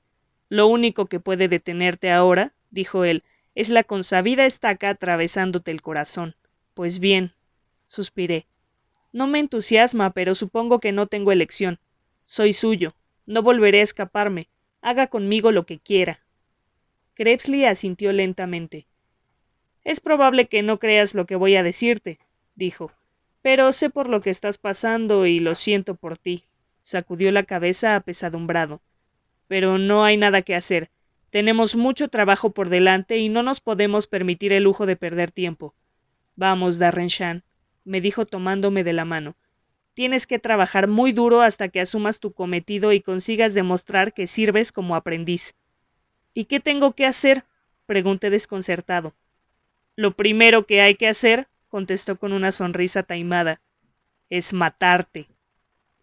Capítulo 29 Pasé mi último fin de semana despidiéndome en silencio.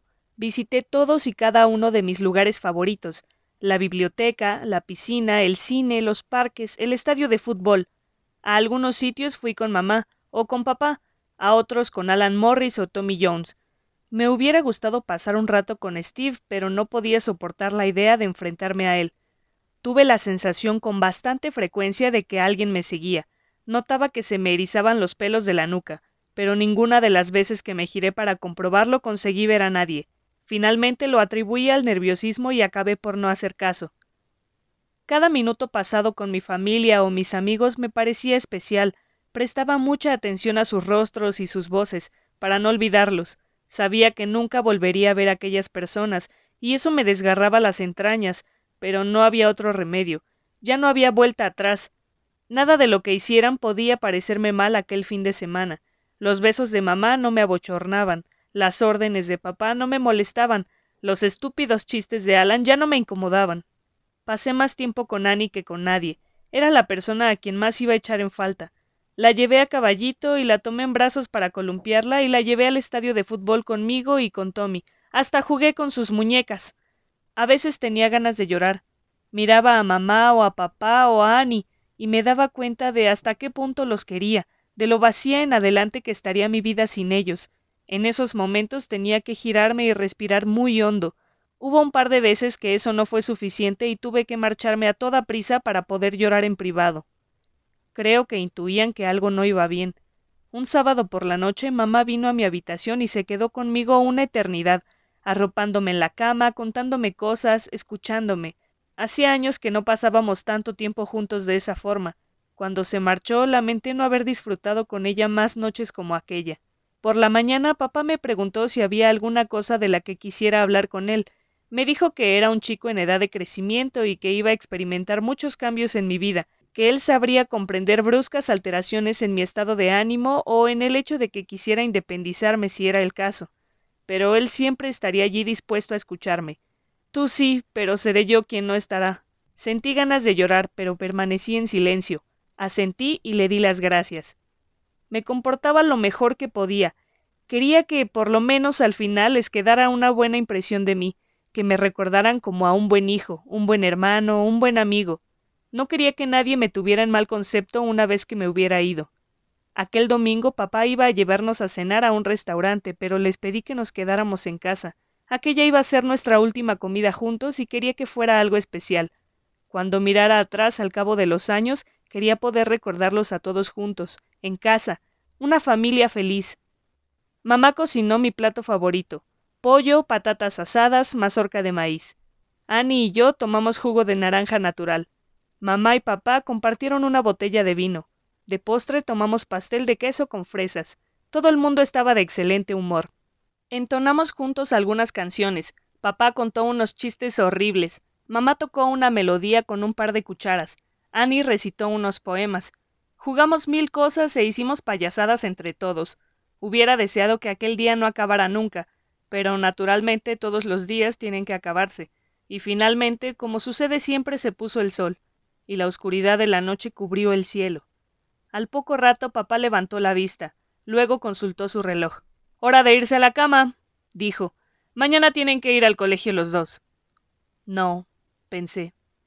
Yo no. Ya no tendré que ir al colegio nunca más. Esa idea hubiera debido de alegrarme, pero lo único que podía pensar era no ir al colegio significa que ya no habrá nunca más ni señor Dalton, ni amigos, ni fútbol, ni excursiones. Retrasé el momento de irme a la cama todo lo que pude. Tardé siglos en quitarme la ropa y ponerme la pijama, y otro tanto más para lavarme las manos, la cara y los dientes. Luego, cuando ya no podía entretenerme más, bajé a la sala donde mamá y papá estaban charlando. Levantaron la vista sorprendidos de verme. ¿Estás bien, Darren? preguntó mamá. Muy bien, dije. ¿No te encuentras mal? Estoy bien, le aseguré. Solo quería darles las buenas noches. Abracé a papá y le besé en la mejilla. Luego hice otro tanto con mamá. Buenas noches, les dije a los dos. Esto es digno de pasar a la historia. Papá se rió frotándose la mejilla en el punto en el que le había besado. ¿Cuánto tiempo hacía que no venía a darnos un beso de buenas noches, Angie? Demasiado, Mamá sonrió acariciándome la cabeza. Los quiero, les dije. Sé que no se los digo con mucha frecuencia, pero es verdad, los quiero a los dos y siempre los querré. También nosotros te queremos, dijo mamá. ¿No es así, Dermont? Claro que sí, dijo papá. Bueno, pues díselo, insistió ella. Papá suspiró. Te quiero, Darren, dijo poniendo los ojos en blanco de una forma que sabía que me haría reír. Luego me dio un abrazo. De verdad, volvió a decir esta vez muy serio. Los dejé solos, me detuve un momento detrás de la puerta para escucharlos. Me resistía a marcharme. ¿A qué crees que ha venido todo eso? preguntó mamá. Niños, resopló papá. ¿Quién sabe lo que tienen en la cabeza? Algo le pasa, dijo mamá. Ya hace algún tiempo que está raro, se comporta de una forma extraña. Puede que tenga novia, sugirió papá. Quizá, dijo mamá sin mucha convicción. Ya me había entretenido bastante. Si continuaba allí, corría el riesgo de irrumpir corriendo en la habitación y explicárselo todo, y si lo hacía ellos me impedirían seguir adelante con el plan del señor Krebsley, dirían que los vampiros no existen y harían todo lo posible por mantenerme a su lado a pesar del peligro. Pensé en Annie y en lo cerca que había estado de morderla y supe que no podía permitir que me retuvieran. Subí penosamente las escaleras camino de mi habitación. La noche era cálida y la ventana estaba abierta. Eso era importante. El señor Krebsley me esperaba en el armario. Salió de él cuando me oyó cerrar la puerta. Me estaba asfixiando ahí dentro, se quejó. Siento que Madame Octa haya tenido que pasar tanto tiempo en. Cállese, le espeté. No tienes que ser grosero, dijo con desdén. No era más que un comentario. Bueno, pues no haga comentarios, repuse. Puede que para usted no sea importante este lugar, pero para mí sí lo es. Esto ha sido mi hogar, mi habitación, mi armario desde siempre, incluso antes de lo que puedo recordar, y esta noche será la última vez que lo vea. Son mis últimos momentos aquí, así que no me ofenda, ¿ok? Lo siento, dijo él. Eché una última y prolongada mirada a la habitación. Por fin sonreí tristemente. Saqué una bolsa debajo de la cama y se la pasé al señor Krebsley. ¿Qué es esto? preguntó receloso. Unas cuantas cosas personales, le dije. Mi diario, una foto de mi familia y un par de tonterías más. Nada que vayan a echar en falta. ¿Quiere guardármelo? Sí, dijo. Pero solo si me promete que no husmeará, repuse yo. Los vampiros no tienen secretos entre ellos, dijo pero cuando vio la cara que ponía titubeó ligeramente, se encogió de hombros y prometió. No lo abriré. De acuerdo, dije respirando hondo. ¿Tiene la pócima? Asintió y me entregó un pequeño frasco de color oscuro. Examiné su contenido. Era un líquido oscuro, denso y maloliente. El señor Krebsley se colocó detrás de mí y me puso las manos en el cuello. ¿Estás seguro de que funcionará? le pregunté nerviosamente. Confía en mí, dijo. Siempre había pensado que cuando se le rompe el cuello a alguien no puede volver a andar ni moverse, dije. No, los huesos del cuello no importan. La parálisis solo aparece cuando está afectada la médula espinal. un largo tronco nervioso que pasa por el centro del cuello. Tendré cuidado de no dañarla. ¿No les parecerá raro a los médicos? pregunté. No lo comprobarán. La pócima reducirá tanto el ritmo cardíaco que no tendrán la menor duda de que estás muerto. Verán que tienes el cuello roto y la conclusión les parecerá obvia. Si fueras más viejo, quizás se plantearan practicarte una autopsia, pero a ningún médico le gusta abrir a un niño. Bueno, ¿tienes perfectamente claro lo que va a suceder y cómo tienes que actuar? preguntó. Sí, dije. No puede haber errores, me advirtió. Al menor fallo por tu parte, todos nuestros planes se irán a la basura. No soy estúpido, sé lo que tengo que hacer, le espeté. Entonces hazlo, dijo él. Y lo hice. Con un gesto de irritación me tragué el contenido del frasco. Hice una mueca de disgusto al sentir su sabor. Luego me estremecí mientras el cuerpo se me empezaba a poner rígido. No me dolió mucho, pero una gélida sensación recorrió mis huesos y venas. Me empezaron a castañear los dientes. Pasaron diez minutos hasta que el veneno dejó sentir sus mortíferos hechizos. Pasado ese tiempo no podía mover ninguna de mis extremidades. Los pulmones habían dejado de funcionar. Bueno, sí funcionaban, pero muy, muy lentamente, y se me había parado el corazón. No del todo, pero sí lo bastante como para que su latido fuera indetectable. Ahora voy a romperte el cuello, dijo el señor Krebsley. Con una rápida sacudida me giró la cabeza hacia un lado y oí un seco chasquido. No notaba ninguna sensación, mis sentidos estaban muertos. Eso es, dijo. Con eso será suficiente. Ahora te tiraré por la ventana. Me arrastró hasta la ventana y se detuvo un instante respirando el aire de la noche. Tengo que tirártelo bastante fuerte para que parezca auténtico, dijo. Puede que te rompas algún hueso en la caída. Empezará a dolerte cuando los efectos de la pócima desaparezcan dentro de unos días, pero luego ya te curaré. Vamos. Me tomó en volanda, se quedó quieto un momento y me arrojó al exterior. Caí rápidamente. Vi la fachada de la casa pasar borrosa ante mí con un zumbido y aterricé pesadamente sobre la espalda. Seguía teniendo los ojos abiertos y me quedé mirando un desagüe a los pies de la casa. Pasó un rato antes de que descubrieran mi cuerpo, así que permanecí allí tendido escuchando los sonidos de la noche. Al fin un vecino me vio y se acercó a ver qué pasaba. No pude verle la cara, pero oí su grito sofocado cuando me dio la vuelta y vio mi cuerpo sin vida. Corrió hasta la entrada principal de la casa y llamó a la puerta. Le oí llamar a gritos a mi madre y a mi padre. Luego sus voces mientras él les conducía hasta la parte trasera. Creían que les estaba tomando el pelo o que se había equivocado. Mi padre caminaba deprisa, airado y murmurando para sus adentros. Los pasos se detuvieron cuando giraron la esquina y me vieron. Durante un eterno y terrible minuto se hizo un silencio sepulcral. Luego papá y mamá corrieron hacia mí y me tomaron en brazos. ¡Darren! chilló mamá apretándome contra su pecho. Suéltalo, Angie, dijo bruscamente papá, liberándome de su abrazo y recostándome sobre la hierba. ¿Qué le pasa Dermont? gimió mamá. No lo sé, debe haberse caído. Papá se puso en pie y miró hacia la ventana abierta de mi habitación. Vi cómo cerraba los puños. No se mueve, dijo mamá conservando la serenidad. Luego se agarró a mí con saña. No se mueve. gritó. No se mueve. Está. Una vez más papá le apretó las manos, llamó por señas a nuestro vecino y dejó a mamá en sus manos. Llévela adentro, dijo en voz baja. Llame a una ambulancia. Yo me quedaré aquí y me ocuparé de Darren. ¿Está muerto? preguntó el vecino. Al oír esas palabras, mamá ahogó un grito y hundió la cara entre las manos. Papá negó suavemente con la cabeza. No, contestó dándole a mamá un ligero apretón en el hombro. Solo está paralizado, igual que su amigo.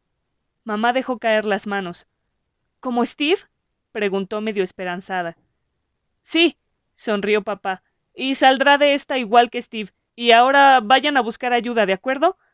Mamá asintió y se marchó a toda prisa acompañada del vecino. Papá mantuvo la sonrisa hasta que ella estuvo fuera del alcance de su vista. Luego se inclinó sobre mí. Me examinó los ojos y me buscó el pulso. Al no encontrar signos de vida, volvió a tenderme en el suelo. Me apartó un mechón del pelo de los ojos y luego hizo algo que yo nunca había imaginado que vería. Se echó a llorar. Y así es como se inició una nueva y desdichada etapa en mi vida, la de la muerte. Capítulo 30. Los médicos no tardaron mucho en llegar.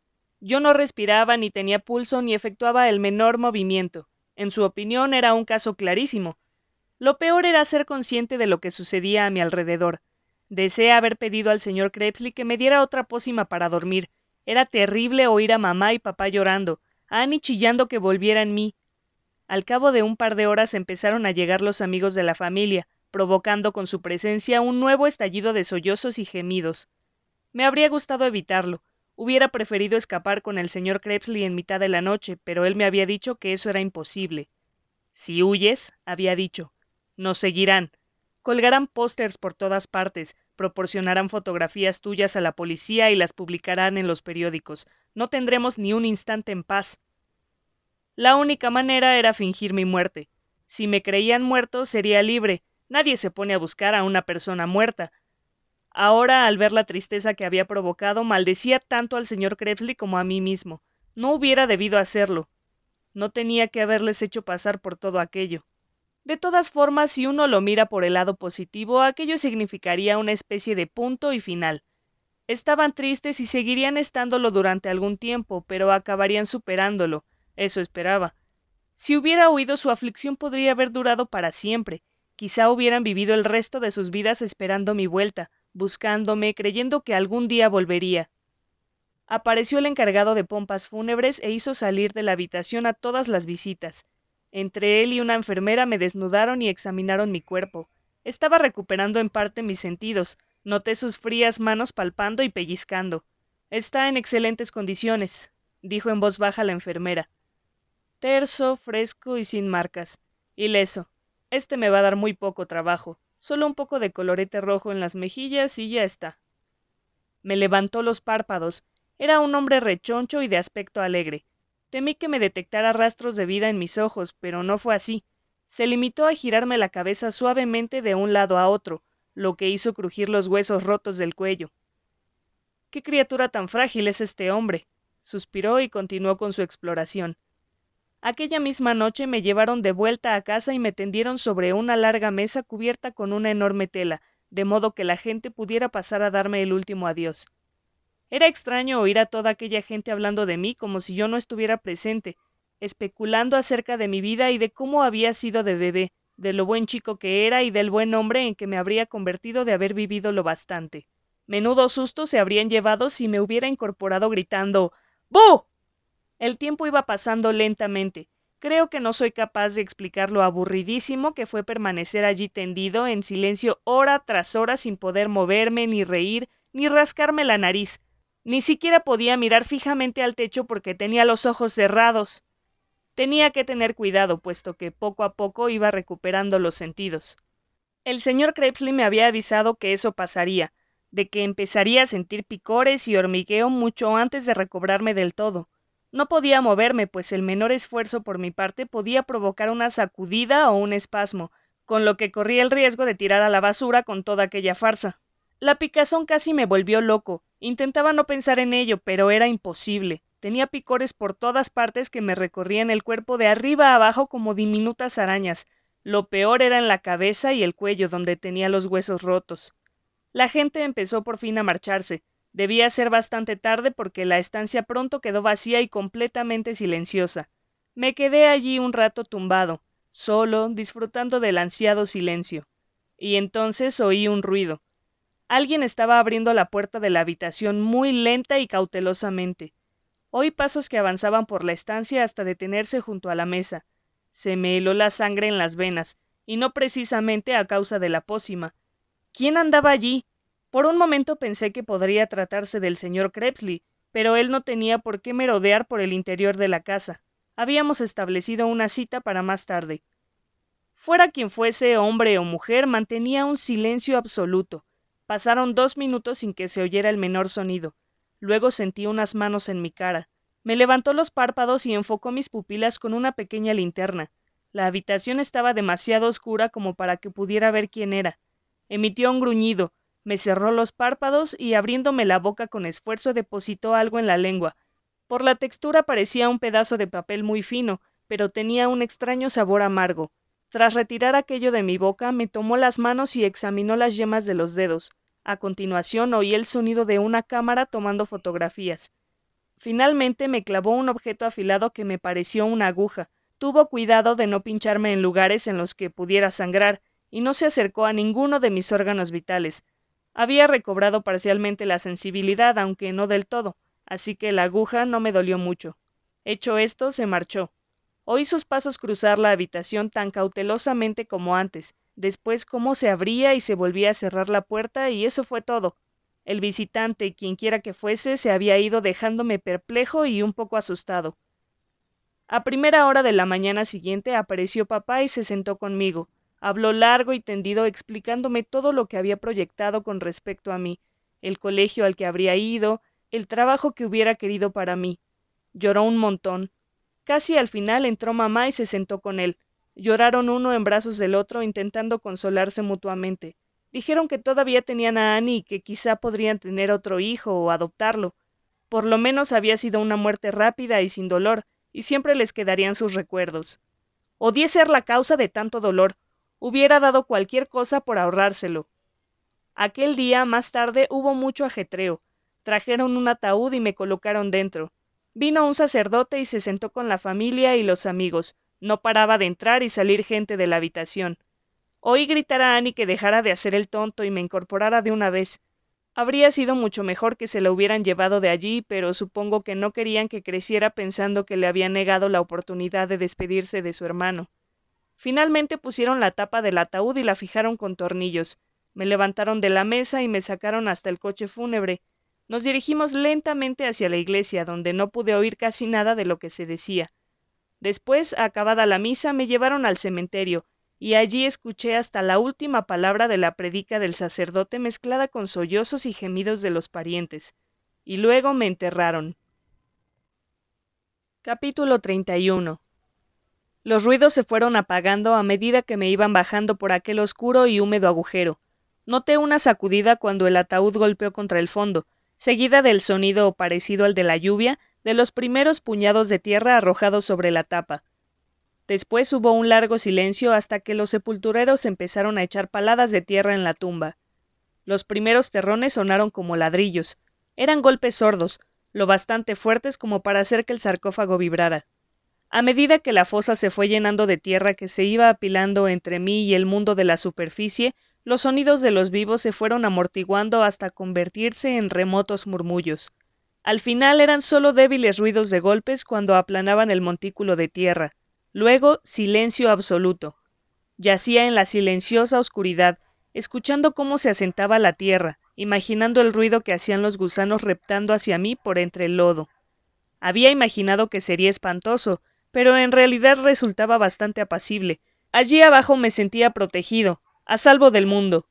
Para pasar el rato me puse a pensar en las últimas semanas, el cartel anunciador del espectáculo de extraños, la extraña fuerza que me empujó a conseguir una entrada con los ojos cerrados, mi primera imagen del oscuro teatro, la fresca y tranquila galería en la que había visto a Steve hablando con el señor Krebsley. Había demasiados momentos decisivos. Si me hubiera quedado sin entrada, ahora no estaría aquí. Si no hubiera ido al espectáculo, ahora no estaría aquí. Si no hubiera remoloneado por ahí para enterarme de qué tramaba Steve, ahora no estaría aquí. Si no hubiera robado a Madame Octa, ahora no estaría aquí. Si no hubiera aceptado la oferta del señor Krebsley, ahora no estaría aquí. Todos los síes del mundo, pero eso no cambiaba nada. Lo hecho, hecho estaba. Si pudiera retroceder el tiempo. Pero no podía. El pasado había quedado atrás. Lo mejor que podía hacer ahora era dejar de pensar en lo ocurrido. Había llegado el momento de olvidar el pasado y pensar en el presente y el futuro. A medida que pasaban las horas iba recobrando el movimiento. Primero los dedos, que se cerraron en un puño y se separaron del pecho, donde me los había colocado entrecruzados el encargado de las pompas fúnebres. Los flexioné varias veces, lentamente rascándome para aliviar el picor que sentía en las palmas de las manos. A continuación abrí los ojos, pero no fue de gran ayuda. Abiertos o cerrados, allí abajo daba igual. Todo era absoluta oscuridad. Con la recuperación de la sensibilidad vino el dolor. Me hacía daño la espalda en el punto en que me había golpeado al caer por la ventana. Los pulmones y el corazón, tras haber permanecido un tiempo sin respirar y latir, me dolían. Tenía las piernas agarrotadas, el cuello rígido. Lo único que no me dolía era el dedo gordo del pie derecho. Fue al recuperar la respiración cuando empecé a preocuparme por el aire del ataúd. El señor Krebsley había dicho que podría sobrevivir más de una semana en aquel estado parecido al coma. No necesitaba comer, ni ir al baño, ni respirar. Pero ahora que había recuperado la respiración, fui consciente de la escasa cantidad de aire que disponía y de lo rápidamente que iba a consumirla. No me dejé llevar por el pánico, eso me habría hecho jadear y gastar más aire. Mantuve la calma y respiré lentamente. Permanecí allí tendido lo más quieto posible. El movimiento le obliga a uno a respirar más aire. No tenía forma de calcular el tiempo. Intenté contarlo mentalmente, pero me perdía una y otra vez y tenía que empezar de nuevo. Canté en silencio y me expliqué historias entre dientes. Ojalá me hubieran enterrado con una tele o una radio, pero supongo que no hay mucha demanda de ese tipo de cosas entre los muertos. Al fin, tras lo que me parecieron siglos y siglos, llegaron a mis oídos ruidos indicadores de que alguien estaba cavando. Excavaba más deprisa que cualquier ser humano, tan rápido que ni siquiera parecía que estuviese cavando, sino más bien succionando la tierra. Llegó hasta mí en lo que debió ser un tiempo récord, menos de un cuarto de hora, por lo que a mí concernía no era ni una décima de segundo demasiado pronto. Dio tres golpes en la tapa del ataúd y luego empezó a desatornillar. Tardó un par de minutos, tras lo cual abrió la tapa por completo y yo me encontré bajo el cielo nocturno más bello que hubiera visto nunca. Respiré hondo y me senté tosiendo. Era una noche realmente oscura, pero después de haber pasado tanto tiempo bajo tierra, a mí me parecía luminosa como el día. ¿Estás bien? preguntó el señor Krebsley. Muerto de cansancio.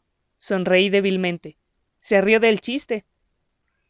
Ponte de pie para que pueda examinarte, dijo. Hice una mueca de dolor al levantarme. Tenía agujetas por todo el cuerpo. Me pasó los dedos suavemente por la espalda, luego por la frente. Has tenido suerte. Ningún hueso roto, solo unas cuantas contusiones que estarán curadas en un par de días. Se aupó fuera de la tumba, luego se agachó y me tendió una mano. Yo todavía estaba bastante rígido y dolorido. Me siento como un alfiletero aplastado, me quejé. Las secuelas tardarán unos cuantos días en desaparecer, informó. Pero no te preocupes, estás en buena forma. Tenemos suerte de que te hayan enterrado hoy. Si hubieran tardado un día más en meterte bajo tierra, te encontrarías mucho peor. Saltó de nuevo al interior de la fosa y cerró la tapa del ataúd. Cuando salió, tomó su pala y empezó a echar tierra dentro. ¿Quiere que le ayude? pregunté. No, dijo él. Solo me haría ir más despacio. Date un paseo e intenta desentumecer los huesos. Te llamaré cuando todo esté listo para irnos. ¿Ha traído mi bolsa? pregunté. Asintió indicándome con la cabeza una lápida cercana en la que colgaba la bolsa. La tomé y comprobé que no hubiera hurgado en ella. No había indicios de que hubiera vulnerado mi intimidad, aunque no podía estar seguro. No me quedaba otro remedio que confiar en su palabra. En cualquier caso, tampoco importaba demasiado. No había nada en mi diario que él no supiera ya. Fui a dar un paseo por entre las tumbas, ejercitando las extremidades, agitando los brazos y las piernas, disfrutando de ello. Cualquier sensación, aunque fueran agujetas, era mejor que la ausencia total de ellas. La vista se me había agudizado como nunca antes en mi vida. Era capaz de leer los nombres y las fechas de las lápidas desde varios metros de distancia. Llevaba sangre de vampiro. Después de todo, ¿acaso no pasan los vampiros su vida entera en la oscuridad? Sabía que todavía era un vampiro a medias, pero todo lo que... De repente, mientras pensaba en mis nuevos poderes, surgió una mano detrás de una de las tumbas, me tapó la boca y me arrastró hacia el suelo, fuera del alcance de la vista del señor Krebsley. Sacudí la cabeza y abrí la boca para gritar, pero entonces vi algo que me hizo parar en seco. Mi atacante, fuera quien fuese, tenía un martillo y una enorme estaca de madera, cuyo afilado extremo apuntaba directamente a mi corazón. Capítulo 32 Si te mueves un solo milímetro, me advirtió mi atacante, te atravesaré con esto sin pestañear. Esas palabras no me sobrecogieron tanto como constatar a quién pertenecía la familiar voz que las había pronunciado. ¿Steve? balbucí recorriendo con la mirada desde la punta de la estaca hasta el rostro de Steve. Era él, sin duda, intentando parecer valiente, pero en realidad bastante aterrorizado. Steve, ¿pero qué? Empecé a decir, pero me atajó aguijoneándome con la estaca. Ni una palabra, susurró agazapándose tras la columna de piedra. No quiero que nos oiga tu amigo. Mi. Ah, te refieres al señor Krebsley, dije. Larten Krebsley, Hurston, dijo con desprecio Steve. Da igual como le llames. Es un vampiro. Eso es lo único que me preocupa. ¿Qué estás haciendo aquí? susurré. Casa de vampiros, masculló pinchándome de nuevo con la estaca. Y mira por dónde parece que he encontrado dos. Escucha, dije más molesto que preocupado. Si hubiera querido matarme lo habría hecho de inmediato, no sentándose primero a charlar un rato como pasa en las películas. Si vas a clavarme esa cosa, hazlo. Si lo que quieres es hablar, suéltala. Ya tengo bastantes heridas como para que encima tengas que venir tú a hacerme más agujeros. Me miró atentamente y apartó la estaca unos centímetros. ¿Qué haces aquí? Pregunté. ¿Cómo has averiguado el camino? Te he seguido, dijo él. Te seguí todo el fin de semana después de ver lo que le hiciste a Alan. Vi a Krebsley entrando en tu casa. Vi cómo te tiraba por la ventana. Entonces, el que entró a hurtadillas en el salón eras tú, dije con voz entrecortada recordando al misterioso visitante de la noche anterior. Sí, asintió. Los médicos se dieron demasiada prisa en firmar tu certificado de defunción. Quería comprobarlo personalmente para ver si el corazón todavía te hacía tic-tac. ¿El pedazo de papel que me pusiste en la boca? pregunté. Papel tornasol, dijo. Cambia de color cuando lo colocas sobre una superficie húmeda, cuando lo colocas sobre un cuerpo vivo. Eso y las marcas en los dedos que me dieron la clave. ¿Sabes lo de las marcas en los dedos? pregunté asombrado. He leído algo en un libro muy antiguo, dijo de hecho en el mismo libro en que encontré el retrato de Horston. No mencionaban el tema en ningún otro sitio, así que pensé que no se trataba más que de otra leyenda relacionada con los vampiros, pero entonces examiné tus dedos y. se interrumpió y ladeó la cabeza. Noté que ya no se oía acabar. Por un instante se hizo el silencio. Entonces la voz del señor Kretsley susurró desde el otro lado del cementerio. Darren, ¿dónde estás? llamó. Darren. Steve palideció de miedo. Oía el latido de su corazón y veía las gotas de sudor que le rodaban por las mejillas. No sabía qué hacer. No se había parado a pensarlo. Estoy bien. grité haciéndole dar a Steve un brinco. ¿Dónde estás? preguntó el señor Krebsley.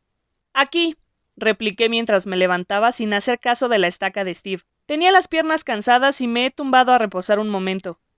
¿Estás bien? preguntó. Perfectamente, dije. Descansaré un poco más y luego probaré qué tal las piernas. Deme un grito cuando quiera seguir. Volví a agacharme de manera que quedé cara a cara frente a Steve. Ya no parecía tan valiente. La punta de la estaca apuntaba hacia el suelo. Había dejado de ser una amenaza, y todo su cuerpo temblaba miserablemente. Me dio pena. ¿Por qué has venido aquí, Steve? le pregunté. Para matarte, dijo. ¿Para matarme a mí? Por el amor de Dios, ¿y por qué? Pregunté. Eres un vampiro, dijo. ¿No es razón suficiente? Pero si tú no tienes nada contra los vampiros, le recordé. Eras tú quien quería convertirse en uno de ellos. Sí, gruñó. Yo quería, pero tú eres el que lo ha conseguido. Lo tenías todo planeado desde el principio, ¿no? Le dijiste que yo era malvado. Hiciste que me rechazara para así tu poder. No dices más que tonterías, suspiré. Yo nunca he querido convertirme en vampiro. Accedí a unirme a él solo para salvarte la vida. Habrías muerto si yo no me hubiera convertido en su aprendiz. Una historia de lo más inverosímil, resopló. Y pensar que te creía amigo mío. Hm. Soy amigo tuyo, chillé. Steve, tú no lo entiendes. Yo nunca haría nada para herirte. Detesto lo que me ha pasado. Solo lo hice para. Ahórrate el cuento lacrimógeno, dijo sorbiendo por las narices. ¿Durante cuánto tiempo has estado planeando esto? Debiste de haber ido en su busca aquella noche del espectáculo de extraños. Así es como llegaste hasta Madame Octa, ¿no es cierto? Te la entregó a cambio de que te convirtieras en su aprendiz. No, Steve, eso no es verdad. No es posible que creas eso. Pero sí lo creía. Se lo notaba en sus ojos. Nada de lo que yo pudiera decirle iba a hacerle cambiar de opinión. Por lo que a él respectaba, lo había traicionado. Había robado la vida que él en su fuero interno consideraba hubiera debido ser la suya. Nunca me perdonaría. Me voy, dijo empezando a recular. Creí que esta noche sería capaz de matarte, pero me equivocaba. Soy demasiado joven, no soy lo bastante fuerte ni lo bastante valiente. Pero presta atención a lo que voy a decirte, Darrenshan, prosiguió. Creceré, me haré mayor y más fuerte y más valiente. Pienso dedicarme en cuerpo, alma y mi vida entera a desarrollar mi físico y mi mente, y cuando llegue el momento, cuando esté listo, cuando esté perfectamente entrenado y preparado como es debido, te daré caza y te mataré, juró. Me convertiré en el mejor cazador de vampiros que haya existido nunca, y no encontrarás un solo agujero donde ocultarte en el que yo no te encuentre, ni un agujero, ni un peñasco, ni un sótano. Seguiré tu rastro hasta los últimos confines de la tierra si es necesario, dijo con la cara resplandeciente de una rabia demencial.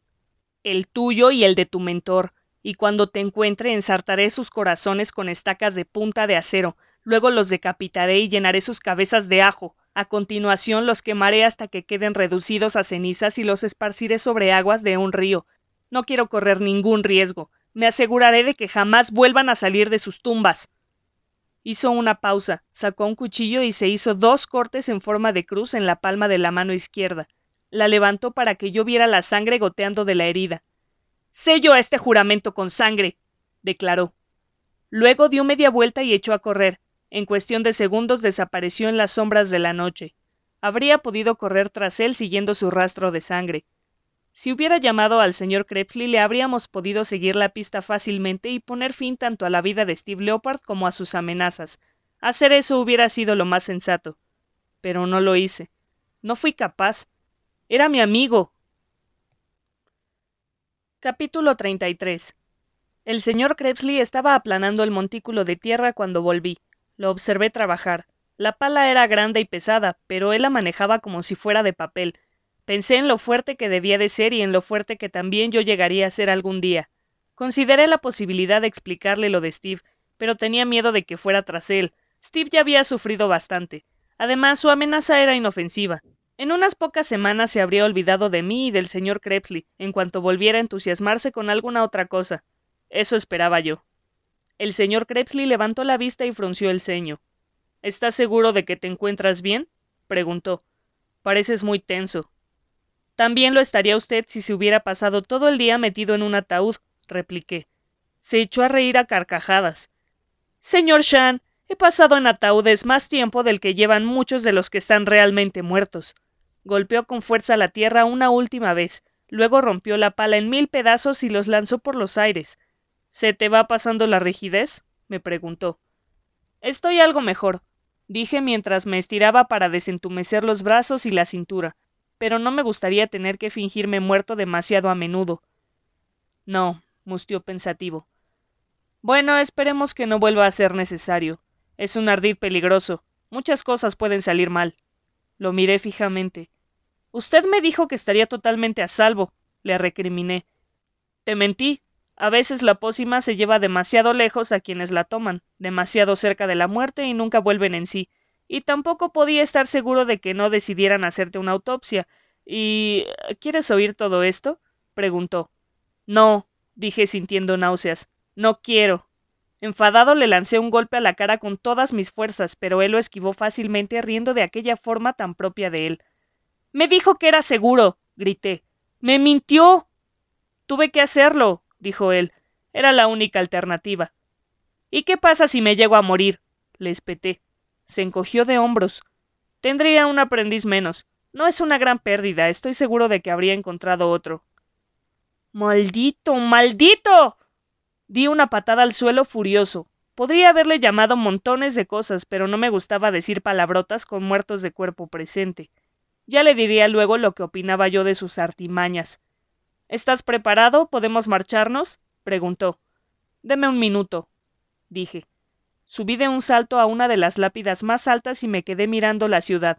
No veía gran cosa desde allí, pero aquella iba a ser la última vez que pudiera echarle un vistazo al lugar en el que había nacido y vivido, Así que me tomé mi tiempo, con la sensación de que hasta el último callejón oscuro era como un lujoso cul-de-sac. Todos los destartalados bungalows como el palacio de un jeque, cada edificio de dos pisos como un rascacielos.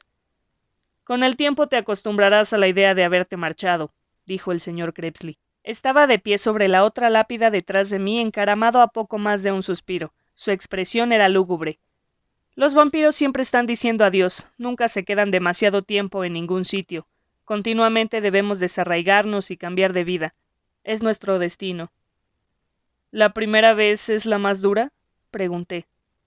Sí, dijo asintiendo, pero nunca resulta fácil. ¿Y cuánto tiempo pasará hasta que me acostumbre? Quizá unas pocas décadas, dijo. Quizás más. Décadas. Lo decía como si estuviera hablando de meses. ¿Nunca podemos hacer amigos? pregunté. ¿Nunca podemos tener casa, ni esposa, ni familia? No, suspiró.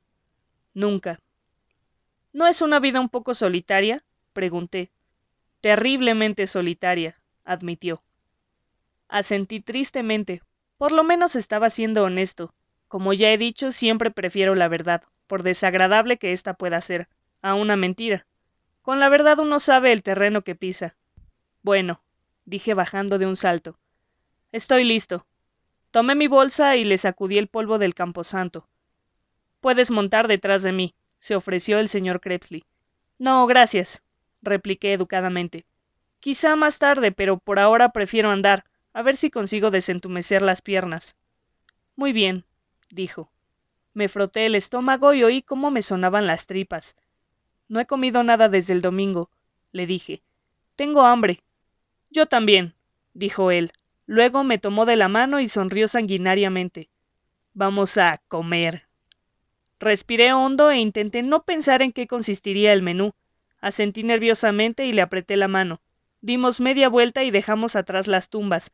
Luego, uno junto al otro, el vampiro y su aprendiz, echamos a andar, adentrándonos en la oscuridad.